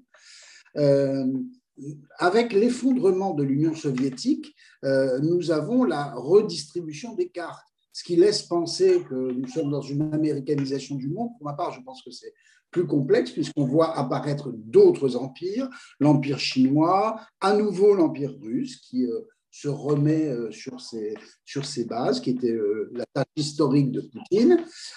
évidemment, ceci fait apparaître dans la reconstitution, fait apparaître des identités, c'est-à-dire des gens qui veulent exister dans les empires ou qui veulent constituer des empires. Enfin, on voit bien que euh, on est euh, devant cette difficulté avec euh, des minorités en Chine, par exemple, mais pas qu'en Chine, les Tchétchènes en savent quelque chose.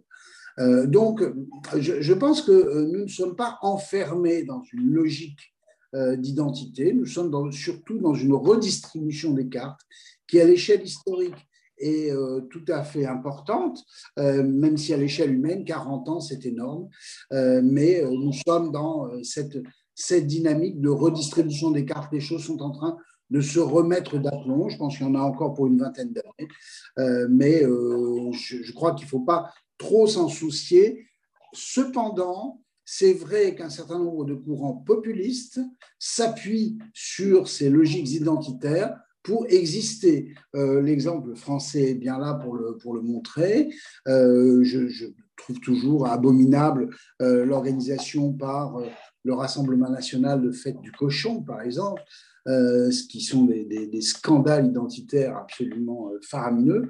Cela dit, c'est du provisoire, il faut les combattre, il faut ne, ne pas les laisser avancer, mais on ne doit pas non plus exagérer l'importance de ces logiques-là. Alors, euh, Mifan et Thomas, euh, les choix politiques ont toujours des conséquences, euh, disait Françoise Lacou. Vous souhaitiez réagir? Oh oui, les choix ont toujours des conséquences. Regardez le Brexit. Qu'est-ce qui s'est passé? C'est surtout l'Angleterre qui a choisi de quitter l'Union européenne. L'Écosse a voté par 60% pour rester, plus de 60% pour rester dans l'Union européenne et l'Irlande du Nord a voté à 55% de rester. Mais non, tous les deux, ils ont été traînés avec l'Angleterre et le Pays de Galles hors l'Union européenne. Qu'est-ce qui se passe maintenant? L'industrie de la pêche en Écosse, très, très mal, va très mal, parce qu'ils exportaient tous les jours en Belgique et en Pays-Bas les crustacés. Donc, quand vous, mangez vos crustacés en Belgique, en Pays-Bas, ils étaient écossais. Même en Angleterre, qui votaient les, les- pêcheurs en Angleterre ont voté massivement pour quitter l'Union euro- européenne. Ils- on leur a menti. Maintenant, ils traînent le ministère George Eustace en justice parce qu'ils ils disent qu'il leur a menti, qu'il n'y aurait pas de problème, il y aurait un marché ouvert. Mais beaucoup d'industries ont été touchées. La mode, même la bouffe, parce que l'Angleterre maintenant et l'Écosse produisent des fromages qui ont été exportés en France, qui étaient exportés en France. Donc, il y a des, des dégâts énormes avec ce choix politique qui a été pris par une marge très, très petite. Donc, vraiment, c'est- pour moi, c'est le- l'exemple, je sais, c'est un exemple contemporain, mais qui me frappe à ce moment.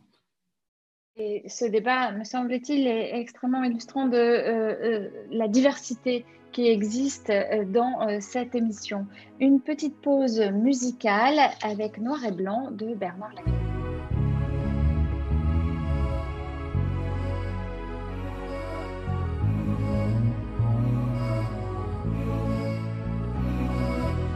C'est une ville que je connais, une chanson que je chantais.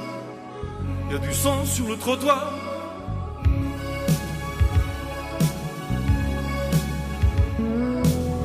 C'est sa voix poussière brûlée, c'est ses ongles sur le blindé. Ils l'ont battu à mort, il a froid, il a peur, j'entends battre son cœur. De n'importe quel pays, de n'importe quelle couleur. mpona baboka avec des mots passés sous le manteau qui brillaient comme des couteaux.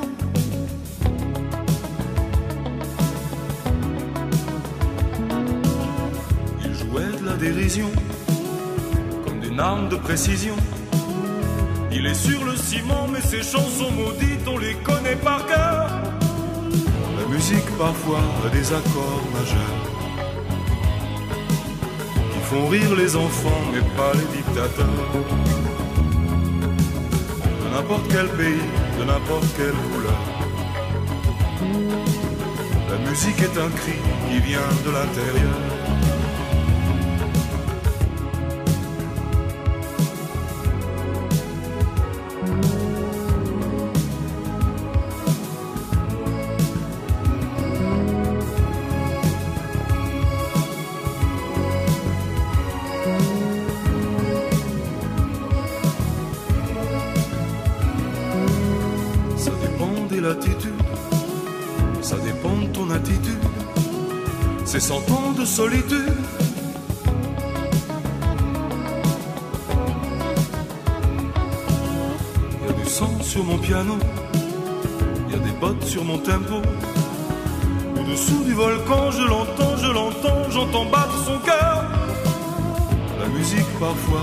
Accords mineurs. Ils font grincer les dents du grand libérateur. De n'importe quel pays, de n'importe quelle couleur. La musique est un cri qui vient de l'intérieur.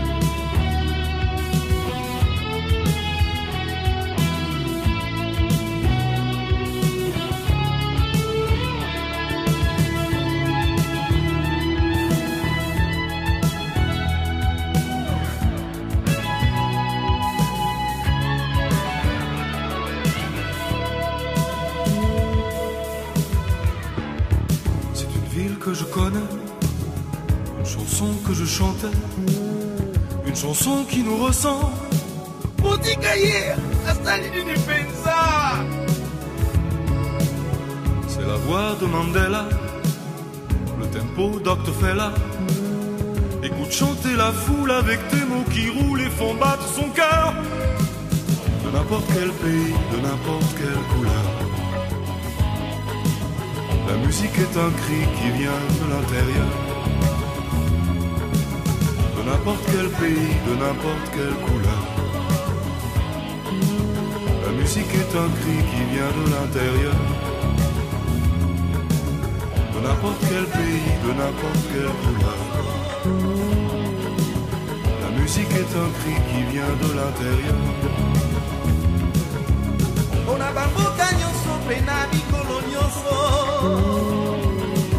La musique est un cri qui vient de l'intérieur. Ona bamboka nyonso mpe na nyonso. Est un cri qui vient de l'intérieur.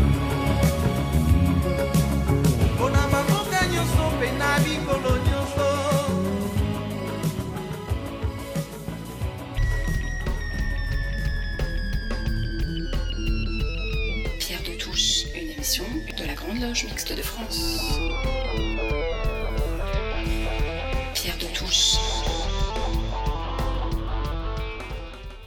Attaque terroriste a été perpétrée hier avant-hier dans les Yvelines, eh bien, nous avons choisi dans cette avant-dernière séquence de nous interroger sur les extrémismes en tout genre.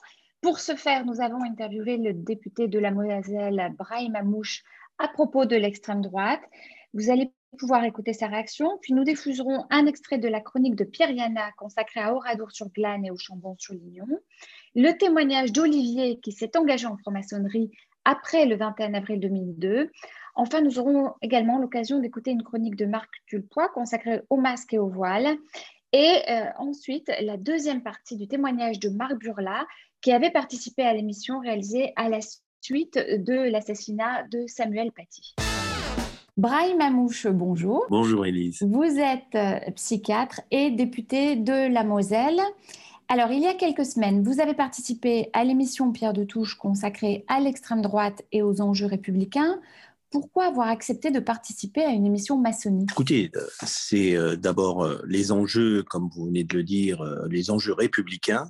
Et je crois que la franc-maçonnerie, depuis euh, 300 ans, depuis la conception de la maçonnerie en 1717, euh, a apporté plus que sa pierre à, la construction d'une société euh, plus humaine, d'une société euh, plus émancipée et euh, d'une égalité euh, qu'on appelle aujourd'hui euh, républicaine, en tous les cas très fraternelle. Donc c'est à ce titre, je crois que je me voyais euh, participer à cette émission et, ce fut un moment très agréable euh, à la fois dans les échanges euh, que euh, dans les idées euh, proposées. Alors, l'extrême droite est, comme l'écrivait Zef Sternel, un courant profondément anti-républicain. Et pourtant, ce courant est de plus en plus installé dans la vie politique française. Une étude de la Fondation Jean Jaurès parue aujourd'hui l'affirme encore. Est-ce que ce n'est pas cet anti-républicanisme qui lui interdit l'accès aux responsabilités politiques nationales, régionales et départementales euh, vous êtes député d'une circonscription dans laquelle une commune est dirigée par l'extrême droite. Écoutez, j'aimerais bien que euh, l'anti-républicanisme, en tous les cas, ce courant d'extrême droite apparaisse comme tel. Euh, malheureusement, aujourd'hui, euh, dans beaucoup de têtes et dans beaucoup de bulletins, il est oublié, cette étiquette-là est oubliée, ce qui fait que nous avons aujourd'hui des votes massifs et avec le risque que bien les digues sautent les unes après les autres. Nous avons bien évidemment aujourd'hui des conseillers municipaux, des maires, des mairies, des communes.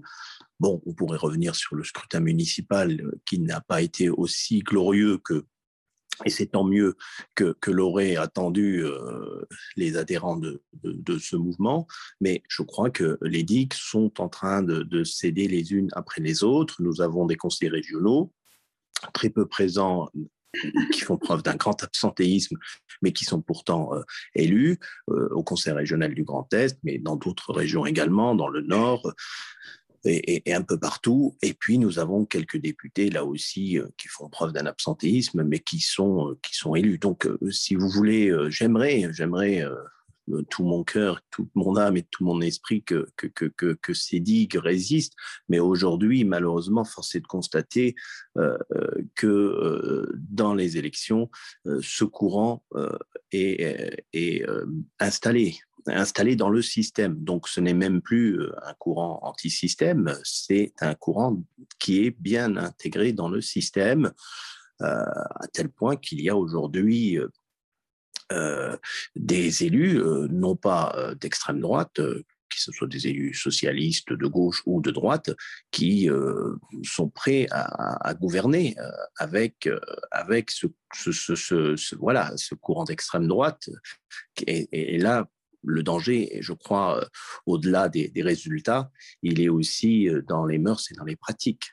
Et si, sous couvert de démocratie, l'on accepte de faire euh, entrer le loup dans la bergerie, je crois que la fin de l'histoire, nous la connaissons, malheureusement.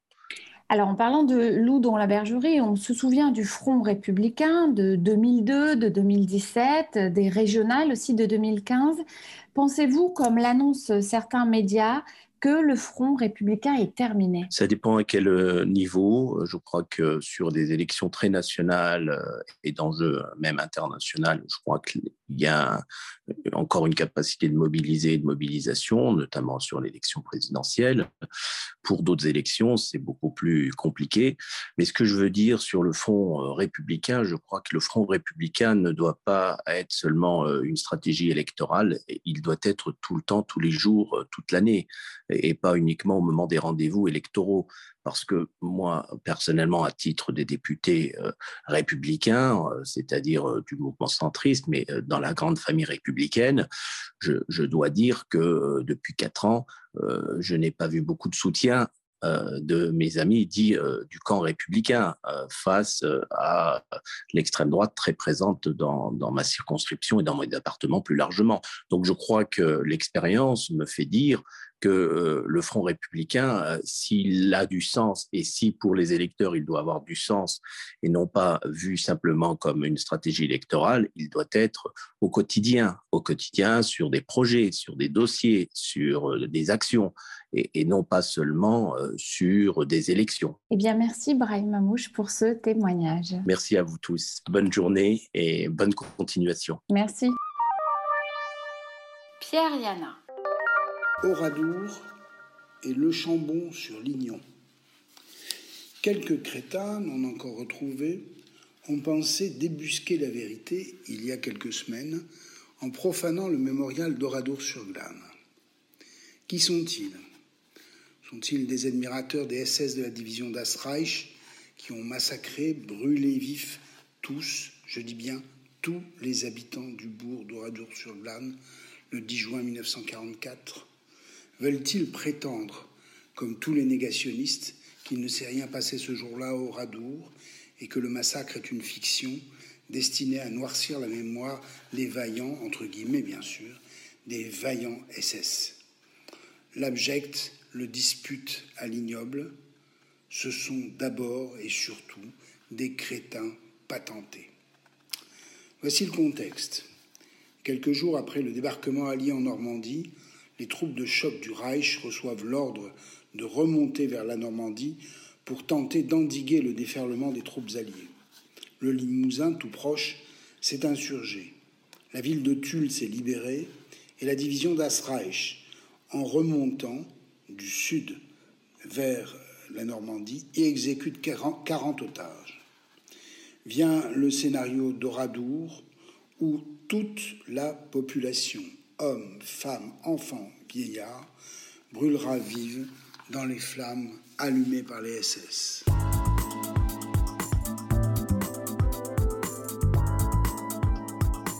Euh, Olivier, à quelle occasion êtes-vous entré en franc-maçonnerie? Euh, Élise, je suis rentré en franc-maçonnerie juste après les élections. En tout cas, j'avais la volonté juste après les élections de 2002, l'élection présidentielle du- de 2002, après euh, ce- cet événement du 21 avril 2002. Pendant longtemps, la franc-maçonnerie ne m'intéressait pas, mais j'ai eu l'envie de vouloir faire quelque chose, euh, convaincu que les, les principes républicains que je voyais disparaître euh, donc étaient menacés avec le racisme, la communautarisation de la société et le primat de l'argent. On m'a donc orienté vers une loge parisienne du Grand Orient après une discussion avec un ami euh, qui m'a donc orienté vers, cette loge et je peux dire qu'il ne s'est pas trompé puisque j'y suis toujours et ça fait 16 ans, été initié en 2004. Euh, à votre question, je peux ajouter euh, une autre question. Pourquoi j'y suis toujours depuis 2004 Alors, certainement euh, un besoin de travailler, de travailler intellectuellement. Après la découverte de ce chemin initiatique que je ne connaissais pas, j'étais pas venu pour ça en définitive. Je pense que euh, j'ai trouvé euh, beaucoup de satisfaction et l'intérêt d'une méthode qui m'a permis de travailler sur moi-même. Euh, et je dirais d'ailleurs, si on pouvait définir la franc-maçonnerie euh, au bout de ces, ces 16 ans, que c'était avant tout une méthode, une méthode de pensée. Une Alors- école de l'humilité, sans tabou et ambitieuse. Alors, vous avez suivi un parcours universitaire en sociologie. Vous êtes amené pour des raisons professionnelles à fréquenter les cafés. Quel regard de franc-maçon et de sociologue portez-vous sur l'évolution actuelle de la société?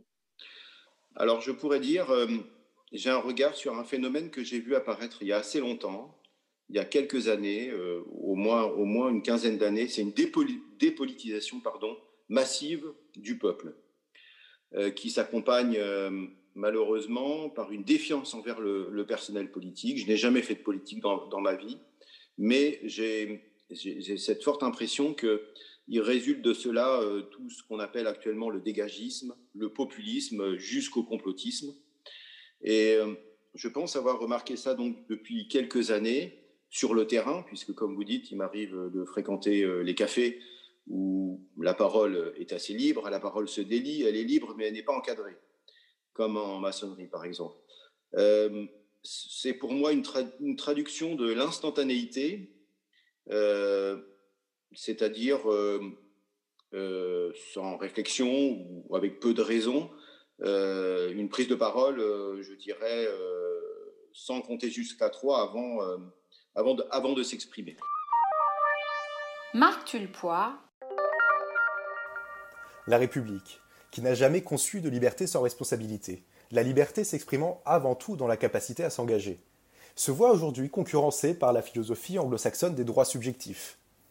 Grignotant lentement l'application uniforme du droit indépendamment de toute considération de personne, les promoteurs du multiculturalisme ne vivent que par le droit à. Ainsi, puisque la laïcité permet de pratiquer sa religion, les femmes musulmanes devraient avoir le droit de porter le voile intégral, c'est leur choix. Peu importe si ce choix est guidé, dans ces enclaves de la République peu connues pour leur idéal chevaleresque à l'égard des femmes, par des pressions et des menaces permanentes. Vivre séparés mais égaux, jadis fondement de la ségrégation raciale contre les Noirs du sud des États-Unis, est aujourd'hui la revendication de ces militants qui se réclament pourtant progressistes. L'indigénisme est un racisme, qui, comme toutes les formes de racisme, entend se nicher dans tous les faits divers, y compris dans ce qui devrait être le plus consensuel, comme le port du masque en période de pandémie.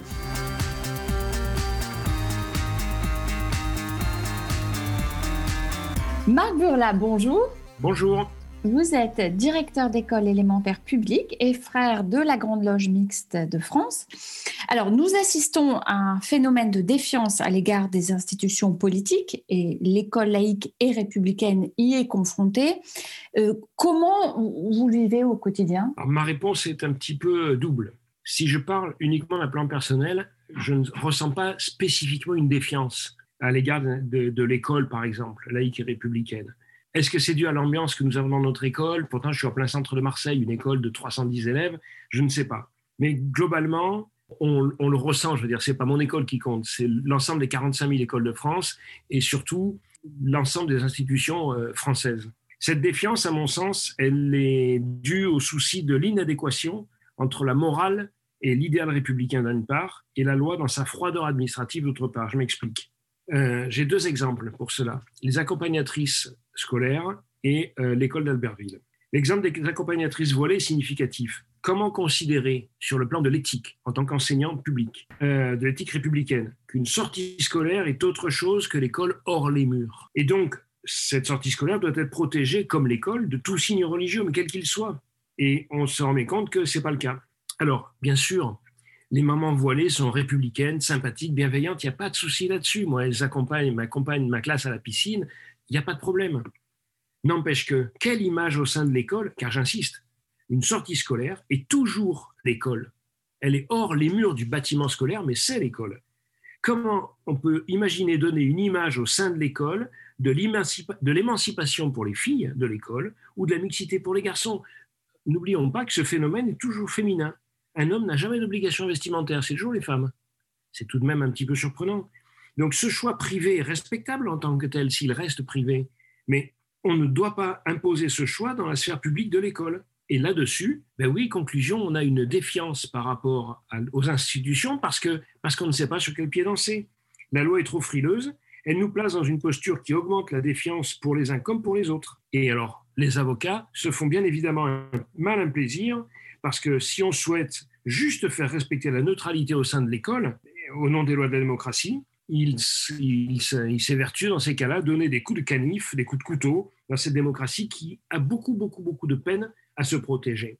Deuxième exemple, euh, toujours en restant dans le, dans le domaine de l'école, l'école d'Albertville. Là aussi, on a à la fois une défiance par rapport aux institutions politiques, mais politiques et administratives, et puis un, véritable problème de fond. Cette école d'Albertville, l'école musulmane d'Albertville, confessionnelle, elle est promue par Milly Gorouche. Milly Gorouche est une organisation confessionnelle dont le siège est en Allemagne.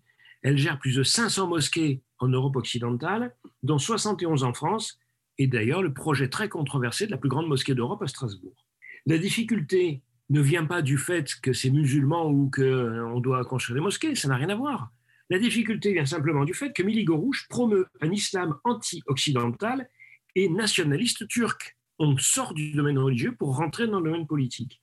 Guillaume Perrier et Jean Marcoux, entre autres, spécialistes de la question, indiquent par exemple Erdogan peut se servir de son emprise sur la communauté européenne comme levier dans ses négociations diplomatiques. Tout ça autour d'une école. Le projet d'école confessionnelle hors contrat est refusé par le maire, par le préfet, mais la loi sur les permis de construire semble obliger le même maire à le délivrer. Décision du tribunal administratif. Je parlais de la froideur de la loi, on est exactement dans cet exemple-là. Euh, comme son nom l'indique, le tribunal administratif n'est pas juridique au sens du droit, mais uniquement administratif. C'est un statut dérogatoire de la fonction publique, et auquel cas, l'école, et donc l'école publique en, paye le, prix fort, doit euh, s'adapter à ce genre de situation. Alors pourquoi l'école publique? Parce qu'une école confessionnelle dans une ville comme Albertville, qui compte 300 à 400 élèves, évidemment que ça va heurter l'école publique, évidemment que ça va poser des questions par rapport à la mission que nous avons de pouvoir euh, enseigner aux enfants ben, les valeurs de la République. Alors, toutes, euh, tous ces éléments font que l'école est sans arrêt en train de s'adapter à cette dichotomie entre la froideur neutre administrative et la raison de l'idéal démocratique et républicain. Dernier point là-dessus, les réseaux sociaux augmentent ces attaques politiques extrémistes de toutes les religions, toutes, pas une seule, profitant du principe de l'état de droit pour le contourner. Les écoles sont encore relativement protégées, ce n'est pas le cas des collèges. Les collèges sont véritablement le parent pauvre, en quelque sorte, de cette protection, et les lycées et encore moins les facultés euh, le sont également. Vous êtes franc-maçon.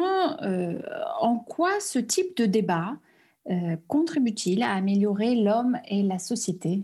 C'est un sujet extrêmement sensible et on le voit, euh, même entre nous, sœurs et frères, ce sujet parfois divise, ce qui est surprenant. C'est un sujet très sensible et il divise pour une raison simple, c'est que souvent on le laisse sur le plan de la religion, qui est là où les porteurs de ce débat veulent nous amener. Or, ce débat n'est pas religieux, c'est un débat politique et idéologique, notamment en raison de la politisation de leurs intentions. Euh, il est politique en ce sens que l'extrémiste terroriste est un projet politique qui déclare s'appuyer sur une religion alors qu'il la détourne. Il n'y a rien de religieux dans cette volonté d'hégémonie culturelle et politique qui s'oppose à toute émancipation.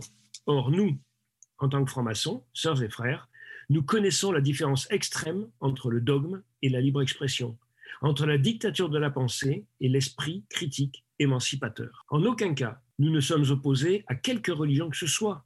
Elle est le libre choix de considérer la vérité révélée de son choix. C'est aussi dans notre Constitution.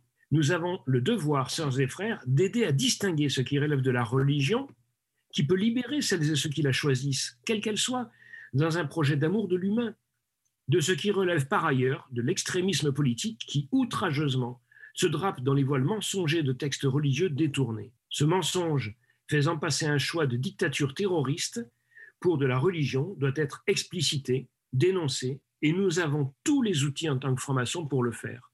Nous ne devons en aucun cas nous taire. Eh bien, merci pour euh, ce témoignage euh, particulièrement euh, intéressant, Marc. À très bientôt. À très bientôt. Merci beaucoup.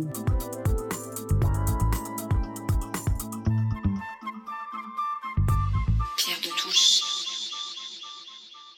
Alors, pour réagir à ce euh, débat, euh, Claire Donzel, Françoise Lacou, Michel Baron, donc séquence consacrée aux extrémismes. Euh, Claire Donzel, l'extrémisme politique et l'extrémisme religieux, deux visages d'un même objectif?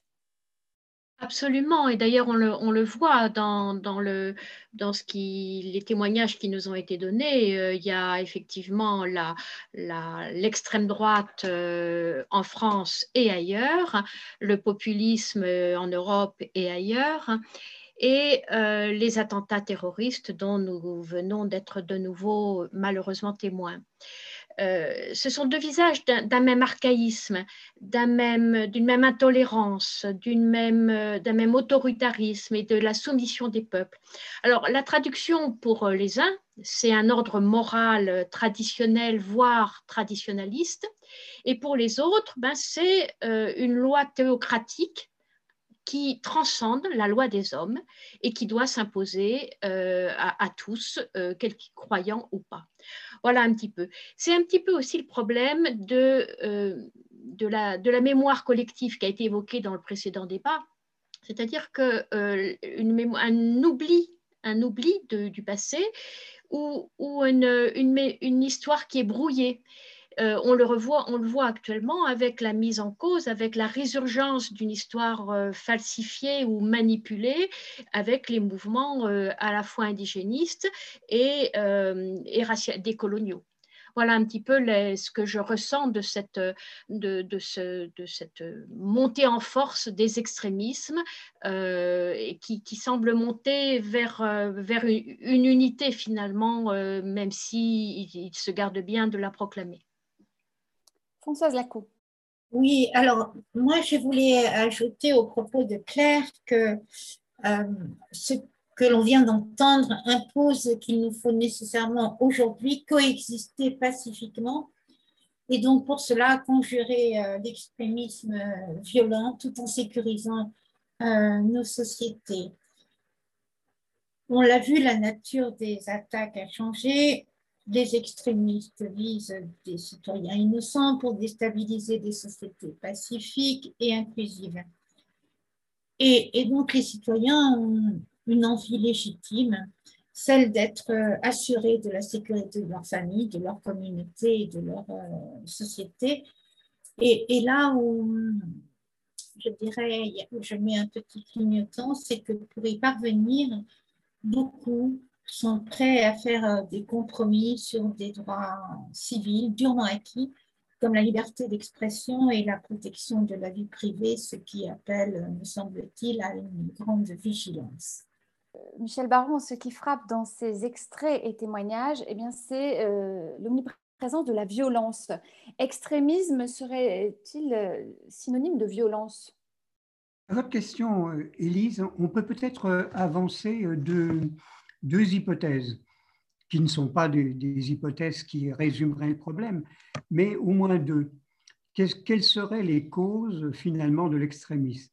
Et on peut en voir peut-être deux parmi d'autres. D'abord, une carence du symbolique. Dans, la triangulation réelle, symbolique et imaginaire, le- l'extrémisme donne priorité à l'imaginaire, relègue le symbolique euh, dans le tiroir d'une certaine façon, et euh, le- l'extrémisme pense finalement que l'imaginaire, son imaginaire, pourrait s'inscrire dans le réel en utilisant entre autres la violence, puisqu'on n'est encore que dans le domaine de l'imaginaire, pour parvenir au fameux matin qui chante. Mais on sait bien que ces matins qui chantent se terminent assez rapidement par un cauchemar. Le, cauchemar d'un monde à la Orwell. La deuxième direction dans laquelle on peut penser, c'est la peur bien humaine d'être le dernier. Finalement, c'est cette peur d'être dans ce néant social qui va pousser l'extrémiste à accepter à peine d'être l'avant-dernier. Et que donc, il convient qu'il y ait entre lui et le néant social une appartenance autre qu'on va à la fois dénigrer, mais dont on a à la fois immensément besoin. Le noir pour euh, le petit blanc du sud des États-Unis, euh, le- la femme pour l'homme, dans immensément des cas d'ailleurs aussi. Donc, un espèce d'amortisseur qui garantirait euh, une non-chute dans le, dans le néant, d'une certaine façon. Alors, nous, la maçonnerie, on a, on a de la chance, d'une certaine façon, parce qu'on est noyé dans le langage symbolique et dans le, et dans le concept d'égalité. Ça nous préserve finalement de cet enfermement. Et euh, on, est presque dans la, dans, la vision de, de, René Char, du poète René Char, quand, quand, il disait En poésie, on n'habite que le lieu qu'on quitte. On ne crée que l'œuvre dont on se détache. On obtient la durée qu'en détruisant le temps. Finalement, la franc-maçonnerie, c'est une poésie. Alors justement, Claire Donzel, comment vivre debout en tant que franc-maçon ou franc-maçonne? Ben, Moi, j'ai été euh, très, très touchée par, le, par ce que nous a raconté euh, Pierre Yana tout à l'heure sur Oradour. Et donc, euh, vivre debout, moi qui suis en Haute-Savoie, je suis le dans le département du maquis des Glières et dont la devise est euh, vivre libre ou mourir. Ça me correspond complètement en tant que franc-maçonne euh, parce que finalement, nous nous engageons et nous sommes engagés en maçonnerie en tant que maçons libres dans une loge libre. C'est ça être debout, c'est notre esprit permanent euh, maçonnique et humain, humaniste, et c'est l'esprit de la résistance, la dignité humaine euh, comme valeur suprême de tant de la maçonnerie que de la démocratie. Alors pour clore cette séquence, euh, une chanson de Benjamin Biolay composée après le 21 avril 2002, Le Nuage.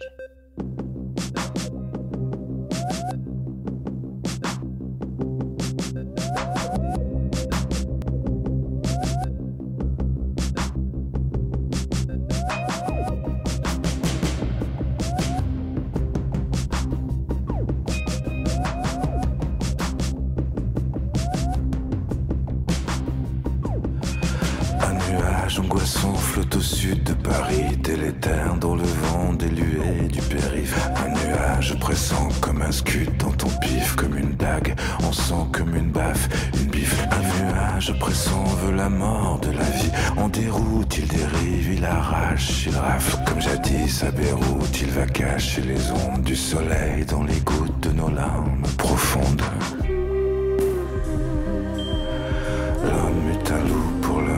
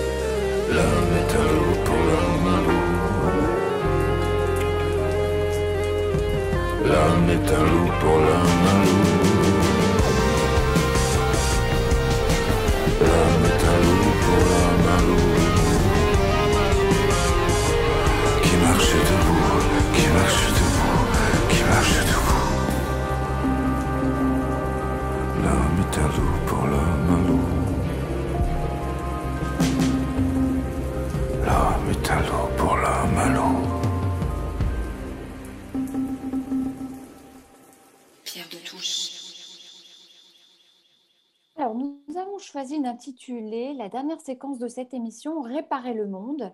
Cette émission est une ouverture sur le monde, une invitation à la réflexion. Et puisque la franc-maçonnerie a pour euh, objet l'amélioration de l'homme et de la société, eh bien, il convient de s'interroger sur ce que sera le monde de demain.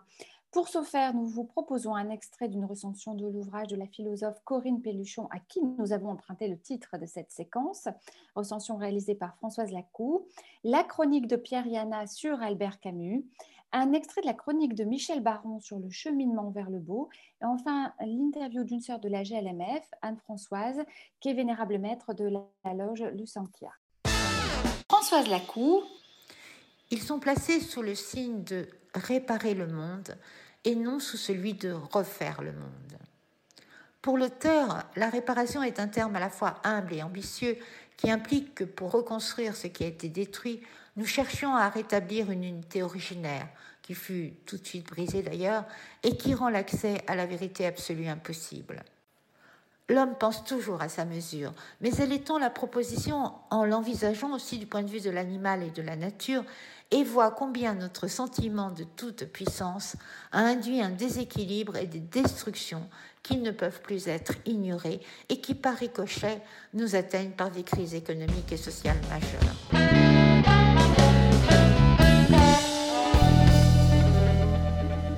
Pierre Yana. Il y a quelque chose d'étrange à commémorer le 60e anniversaire de la disparition d'Albert Camus, qui vécut de 1913 à 1960, en ces temps de confinement et de pandémie. Bien évidemment, chacun aura en mémoire La peste, écrite en 1947, l'un des grands romans de Camus. La métaphore de la peste, qui évoque, entre autres, l'occupation nazie du territoire français, est susceptible d'éclairer tant d'autres situations de combat contre l'épidémie, d'atteinte aux droits de l'homme et, bien sûr, de confinement. Que retiendrait-on de l'œuvre d'Albert Camus? Par opposition ou par contraste, elle se heurte à celle de Jean-Paul Sartre, entre guillemets intellectuel de gauche, qui régna en maître sur la pensée française après la guerre. En face de Sartre, il y avait certes Raymond Aron, son condisciple à l'école normale supérieure, mais il y avait aussi Camus. L'histoire personnelle de Camus l'avait conduit de Mondovie, une petite bourgade proche de Beaune dans l'Est algérien, jusqu'à Alger où il fut journaliste, puis à Paris, à la rédaction en chef de combat, l'un des grands journaux de la résistance. De Mondovie, puis Alger, Camus retint sa grande proximité avec les pauvres, dont, comme sa mère, il était issu. De l'Algérie, il retint les paysages, la sagesse méditerranéenne, source de civilisation. Il n'avait aucun désir d'abandonner cette terre natale, lui qui défendait les Algériens et haïssait le colonialisme. Mais cette guerre, cette guerre d'Algérie, l'éloigna des siens sans pour autant le rapprocher des indépendantistes. Il fut, malgré sa notoriété, une voix dans le désert. C'est bien à Paris qu'il rencontra le succès, porté par l'admiration de plusieurs et non des moindres, comme André Malraux. Grand écrivain, humaniste, il défendait à la fois les humbles et l'humanité. Son prix Nobel couronnait un chemin ardu de talent et de probité. Qu'on se souvienne qu'à l'annonce de son prix Nobel, il protesta, pensant que Malraux le, le, méritait bien plus que lui. Mais Malraux était alors ministre du général de Gaulle. Il vaut mieux avoir tort avec Sartre que raison avec Camus, disait-on. La même formule avait servi pour Raymond Aron. Il n'empêche, à 60 ans de distance, la postérité retiendra que l'humanisme de Camus, son universalisme et partant son immense générosité ont tenu bon face à certains totalitarismes et ont éclairé le devenir de l'humanité. Ce n'est pas rien. Camus demeure, lui, le petit prolétaire, face aux aristocrates républicains qui se dressèrent contre lui. Camus demeure.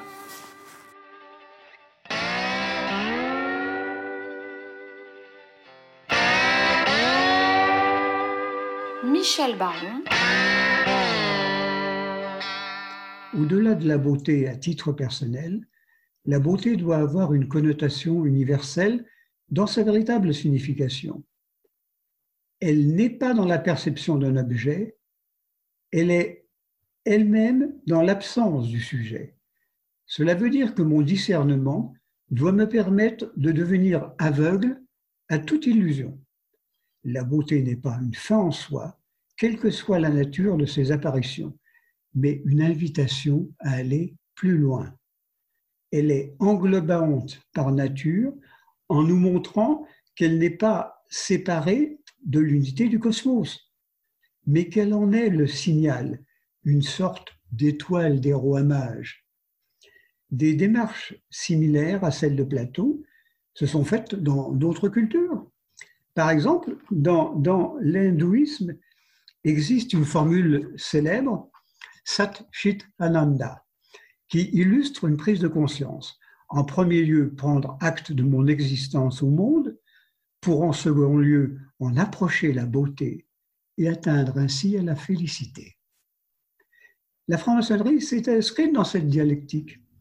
En cultivant la beauté des rituels, en nous les faisant vivre, elle nous fait accéder à une autre dimension qui dépasse cette beauté même pour nous conduire au monde des idées, de la vérité, de sa vérité.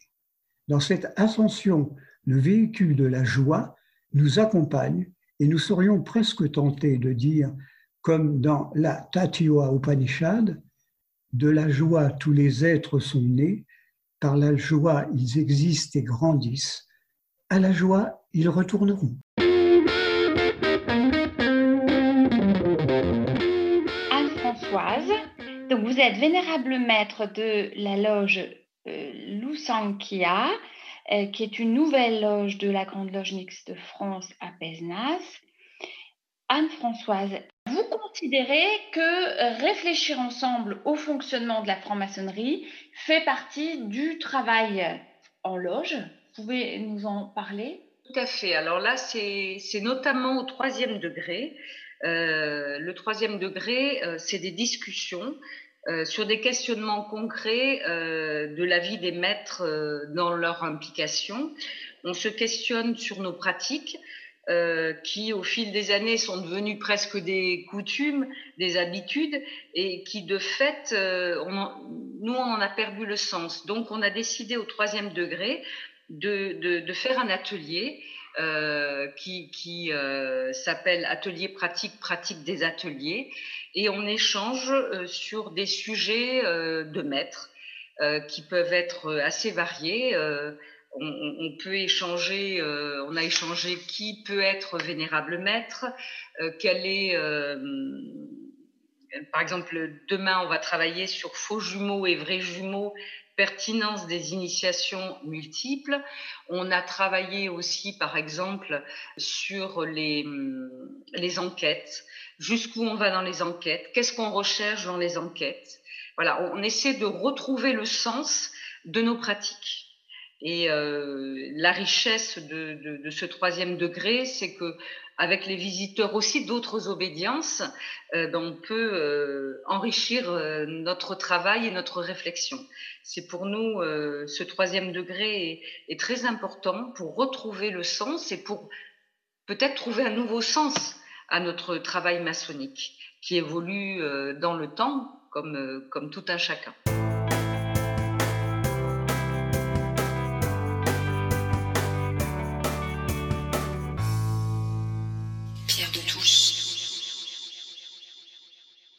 alors, pour réagir, Christiane Vienne, Stéphanie Martin et Alain Vordonis.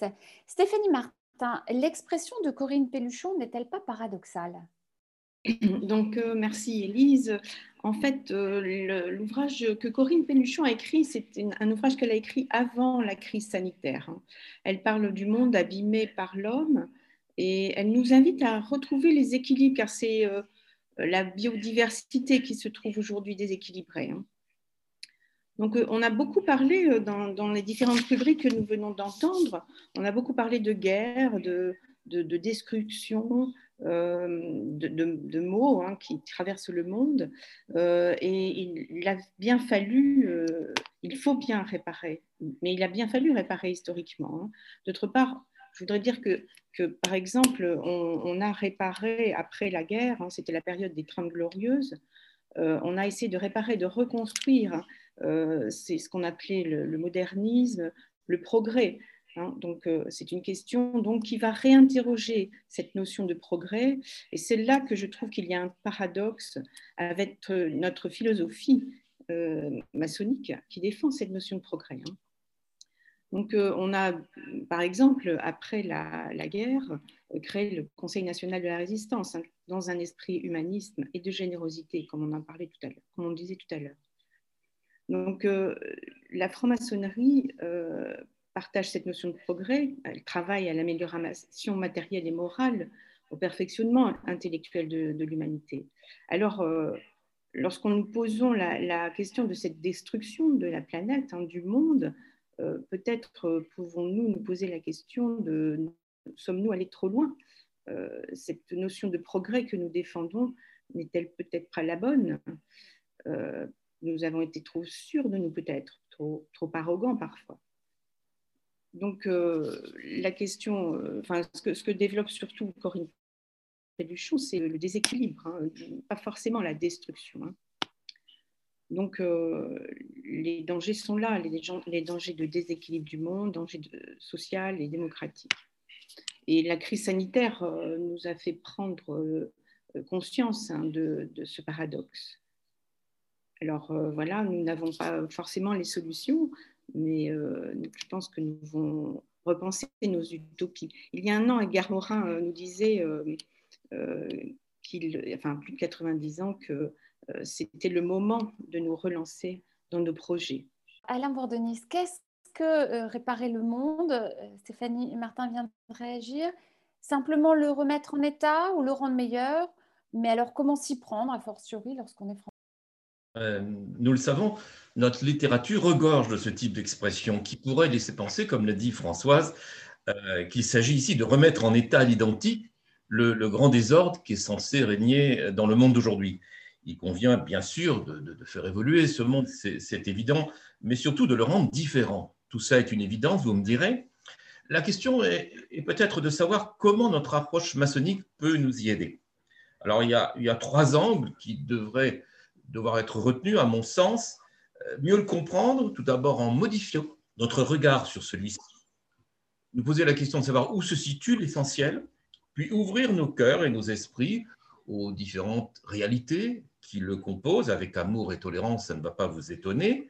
Et enfin, manifester la, ferme volonté de nous attaquer à la réelle transformation de celui-ci, afin d'aller, comme on nous y invite dans notre cadre de démarche, de l'idéal au réel, en nous attachant sans cesse à donner du sens à notre action. Réparer le monde, c'est en somme mesurer euh, les défis qui nous attendent, conscient que l'on se situe dans un ensemble qui va beaucoup plus loin que nous. Euh, est-ce que nous n'avons pas, à la, manière de Camus, dont a très bien parlé Pierre Yana, à être des humanistes aussi intransigeants que responsables, voire des hommes révoltés quand il le faut? Christiane Vienne. Oui, en fait, parfois j'aime à me rappeler que le monde est né euh, du chaos et dans le chaos. Euh, du Big Bang initial jusqu'à maintenant, il n'a connu que le chaos sous différentes formes. Les civilisations se sont euh, succédées, les, séismes ont toujours été présents, les immenses mouvements de population euh, d'un continent à l'autre ne sont pas un phénomène euh, moderne. Et donc, c'est un monde en constante évolution. ce qui ne veut pas dire qu'il évolue toujours bien, mais il est en constante évolution. Ça bouge tout le temps. Donc, trouver l'équilibre et rechercher dans l'histoire un moment particulier où ce monde aurait été euh, stable, en équilibre et où il n'aurait pas bougé, ça n'existe pas. C'est la nature même du monde et c'est la nature de la vie d'évoluer. Et d'ailleurs, je ne sais pas si vous l'avez remarqué, en tout cas dans ma vie et peut-être euh, dans la vôtre et dans nos sociétés, bien souvent, euh, nous nous préparons à affronter des difficultés qui n'arrivent pas et nous sommes totalement démunis devant celles qui arrivent. Euh, et donc, nous ne pouvons pas anticiper. Et nous sommes constamment en adaptation, à rechercher un nouvel équilibre. Développer une vision euh, plus globale, développer une vision, je dirais, d'un monde plus inclusif, plus holistique, ça me semble fondamental et essentiel. C'est une difficulté pour le franc-maçon comme ça l'est pour n'importe quel homme ou femme qui vit dans ce monde. Le franc-maçon n'est pas un être qui euh, observe la société de l'extérieur, il est dans la société, il vit dans la société. Et donc, euh, ce qui nous importe et ce que nous cherchons aussi en entrant en franc-maçonnerie, c'est de donner euh, du sens à nos vies, à nos actions c'est peut-être aussi de donner un sens au chaos qui est à l'intérieur de nous et au chaos qui nous entoure. Et peut-être qu'une chose euh, qui me semble euh, importante euh, dans les relations, dans le travail que nous menons, c'est aussi d'apprendre à mesurer la complexité.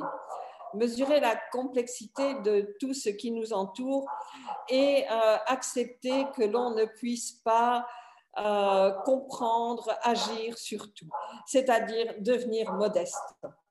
Et lorsqu'en franc-maçonnerie, on parle de distanciation, il s'agit de distanciation vis-à-vis des événements, vis-à-vis des idées, mais pas vis-à-vis des êtres humains que nous sommes. Et donc, euh, aller au fond des choses, à l'essence de ce que nous sommes, c'est pour moi la mission du franc-maçon. C'est aussi la vie de mon chien qui a tenu à participer activement à cette chronique. C'est un chien franc-maçon. Alors, Alain Bordonus, la chronique de notre frère Michel Baron évoque le beau comme une porte d'entrée vers le monde des idées. Au-delà de la dimension universelle du beau, quel usage en faisons-nous à travers notre démarche maçonnique? Comment faisons-nous vivre le beau pour atteindre l'harmonie qui euh, nous est chère? Réparer le beau, c'est vrai, c'est aussi apprendre à apprécier le beau ce qui nous permet de l'aborder de façon à la fois plus respectueuse et plus globale. Comme le dit très bien notre frère Michel Baron, le beau nous ouvre les portes des idées. Sensible au beau, nous le trouvons naturel, tel un dû dont nous pourrions jouir sans limite. Nous sommes capables, on le sait également, des pires actes à l'égard de nos divers écosystèmes, dont nous oublions allègrement que nous ne sommes qu'une partie. En fait, nous avons perdu, je pense, le sens du beau. La franc-maçonnerie, en nous sensibilisant à la beauté des choses et en nous sollicitant pour euh, les faire vivre dans une approche différente, nous donne accès au monde le plus élevé, celui en effet des idées, de la vérité, mais surtout de l'harmonie. C'est probablement là que réside, à mon sens, le cœur de notre engagement. Il nous faut, comme le dit Anna Arendt, investir le présent sans nostalgie de je ne sais quel âge d'or passé, nous demeurons dans tous les cas les contemporains de nos actes et j'ajouterai volontiers ici et maintenant.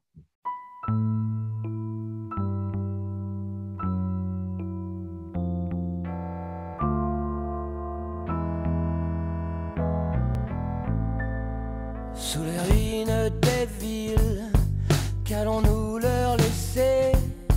Si la terre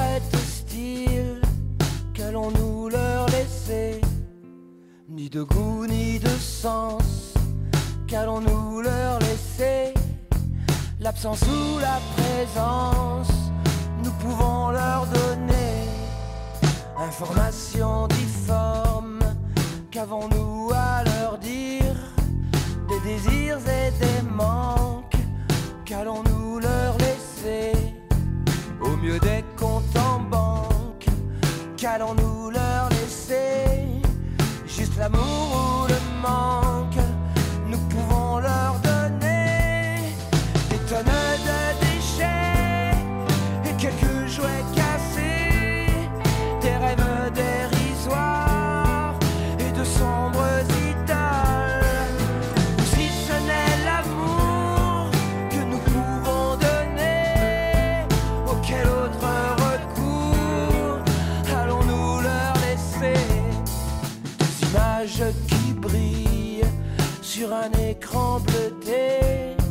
et des nuits embrumées qu'allons-nous leur laisser le culte de la science qu'allons-nous leur laisser oui au cœur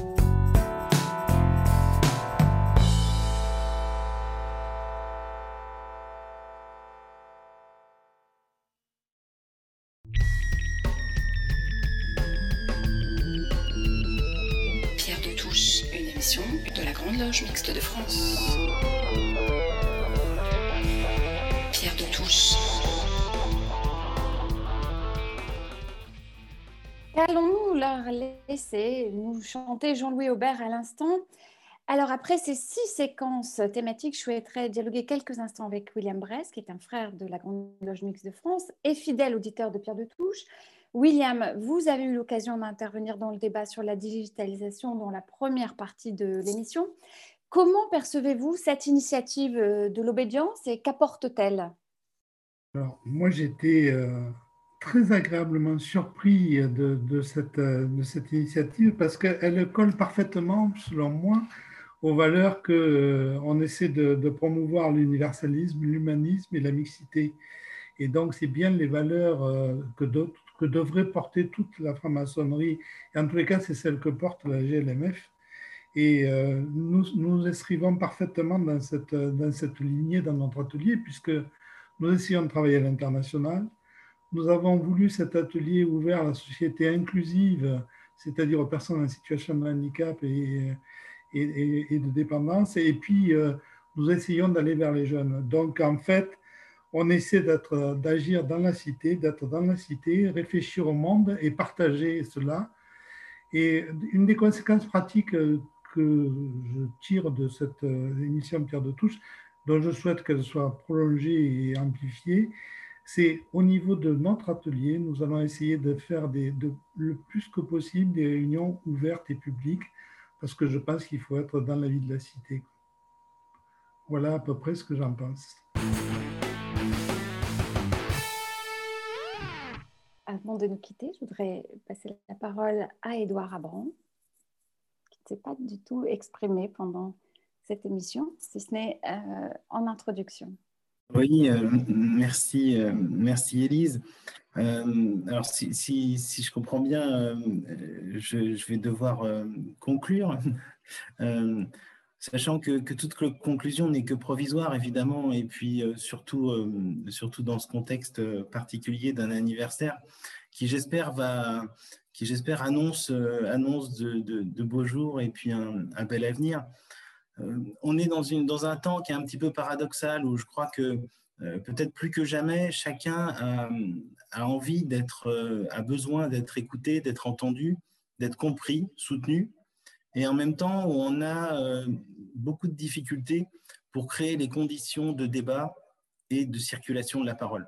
Faire circuler la parole, c'est quelque chose, euh, je parlais d'éthique procédurale en début de propos, mais cette circulation de la parole, c'est ce qu'il y a de plus important. Euh, ça signifie que la confrontation euh, n'est pas nécessairement un affrontement. Ça signifie que les combats, notamment les combats républicains, n'impliquent pas forcément, enfin en tout cas n'excluent pas forcément les, questionnements, les doutes, les interrogations. Et puis, ça signifie, Jean-Louis Aubert parlait d'a- d'amour tout à l'heure, et, Alain disait qu'aimer, c'était trouver sa richesse hors de soi. Eh bien, je crois que nos destinées individuelles rejoignent les destinées collectives et que le bien individuel rejoint plus que jamais euh, la question du bien commun, que euh, nos, nos personnes ne se réduisent pas à nos idées, euh, à nos croyances, à nos convictions, et que plus que jamais, il faut aller à la rencontre, à rencontre d'autrui, et que c'est là que nous allons trouver notre, notre richesse intérieure. Et, ça, c'est une, une belle promesse. Et je crois que le, mot n'a pas été prononcé, mais le mot de bonheur est important, et les jours heureux euh, vont très bientôt revenir, j'en suis, suis convaincu. Et si, euh, si cette émission peut y contribuer, eh bien, je m'en réjouirai naturellement. Merci, euh, merci à toutes et à tous, en tout cas. Alors, avant de, nous quitter, euh, je voudrais vous remercier pour euh, cette première édition euh, en direct, pour cette 47e édition, ce premier anniversaire.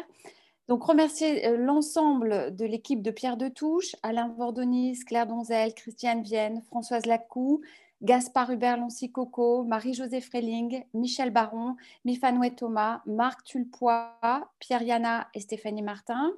Merci aussi à Sylvie Licasion et William Bress pour leur participation. Pierre de Touche, eh c'est avant tout une équipe, une équipe de francs-maçons et de francs-maçonnes de diverses obédiences, une équipe de bénévoles qui ont accepté de s'investir dans cette belle aventure humaniste et radiophonique. Et puis, évidemment, un immense merci à Gilles Solière, sans qui cette émission n'existerait pas. Merci à Mitch de Radio Delta qui a contribué à l'élaboration technique de cette émission également. Et puis évidemment, merci à Édouard Abran et au Conseil de l'ordre de la GLMF qui permettent que ce programme radiophonique ait lieu sans interventionnisme, dans une grande confiance. Et il faut reconnaître que cette liberté de ton est particulièrement agréable dans la conception et l'animation de cette émission hebdomadaire. Alors, nous nous quittons avec un clin d'œil et un parallèle avec le grade d'apprenti qui nous invite au silence et à l'introspection euh, et qui nous rappelle que nous sommes d'éternels apprentis. Carla Bruni et sa, et sa reprise du célèbre titre de Dépêche Mode, Enjoy the Silence. À dimanche prochain. Words like violence break the silence, come crashing in to my little world, painful to me. Pierce right through me. Can't you understand? Oh, my little one, all I ever wanted, all I ever needed is here in my arms. Words are very unnecessary, they can only do harm.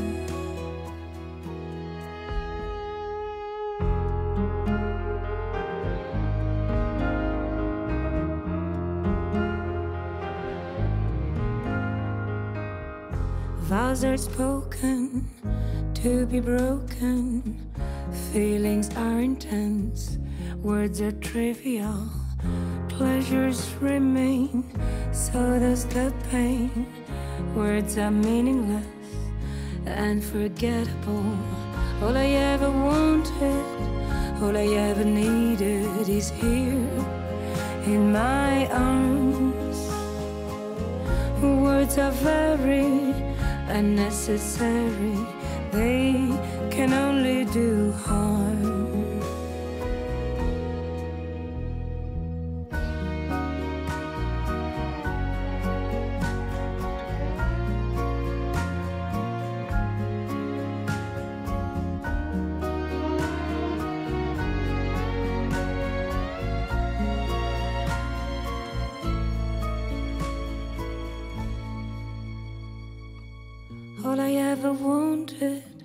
All I ever needed is here in my arms.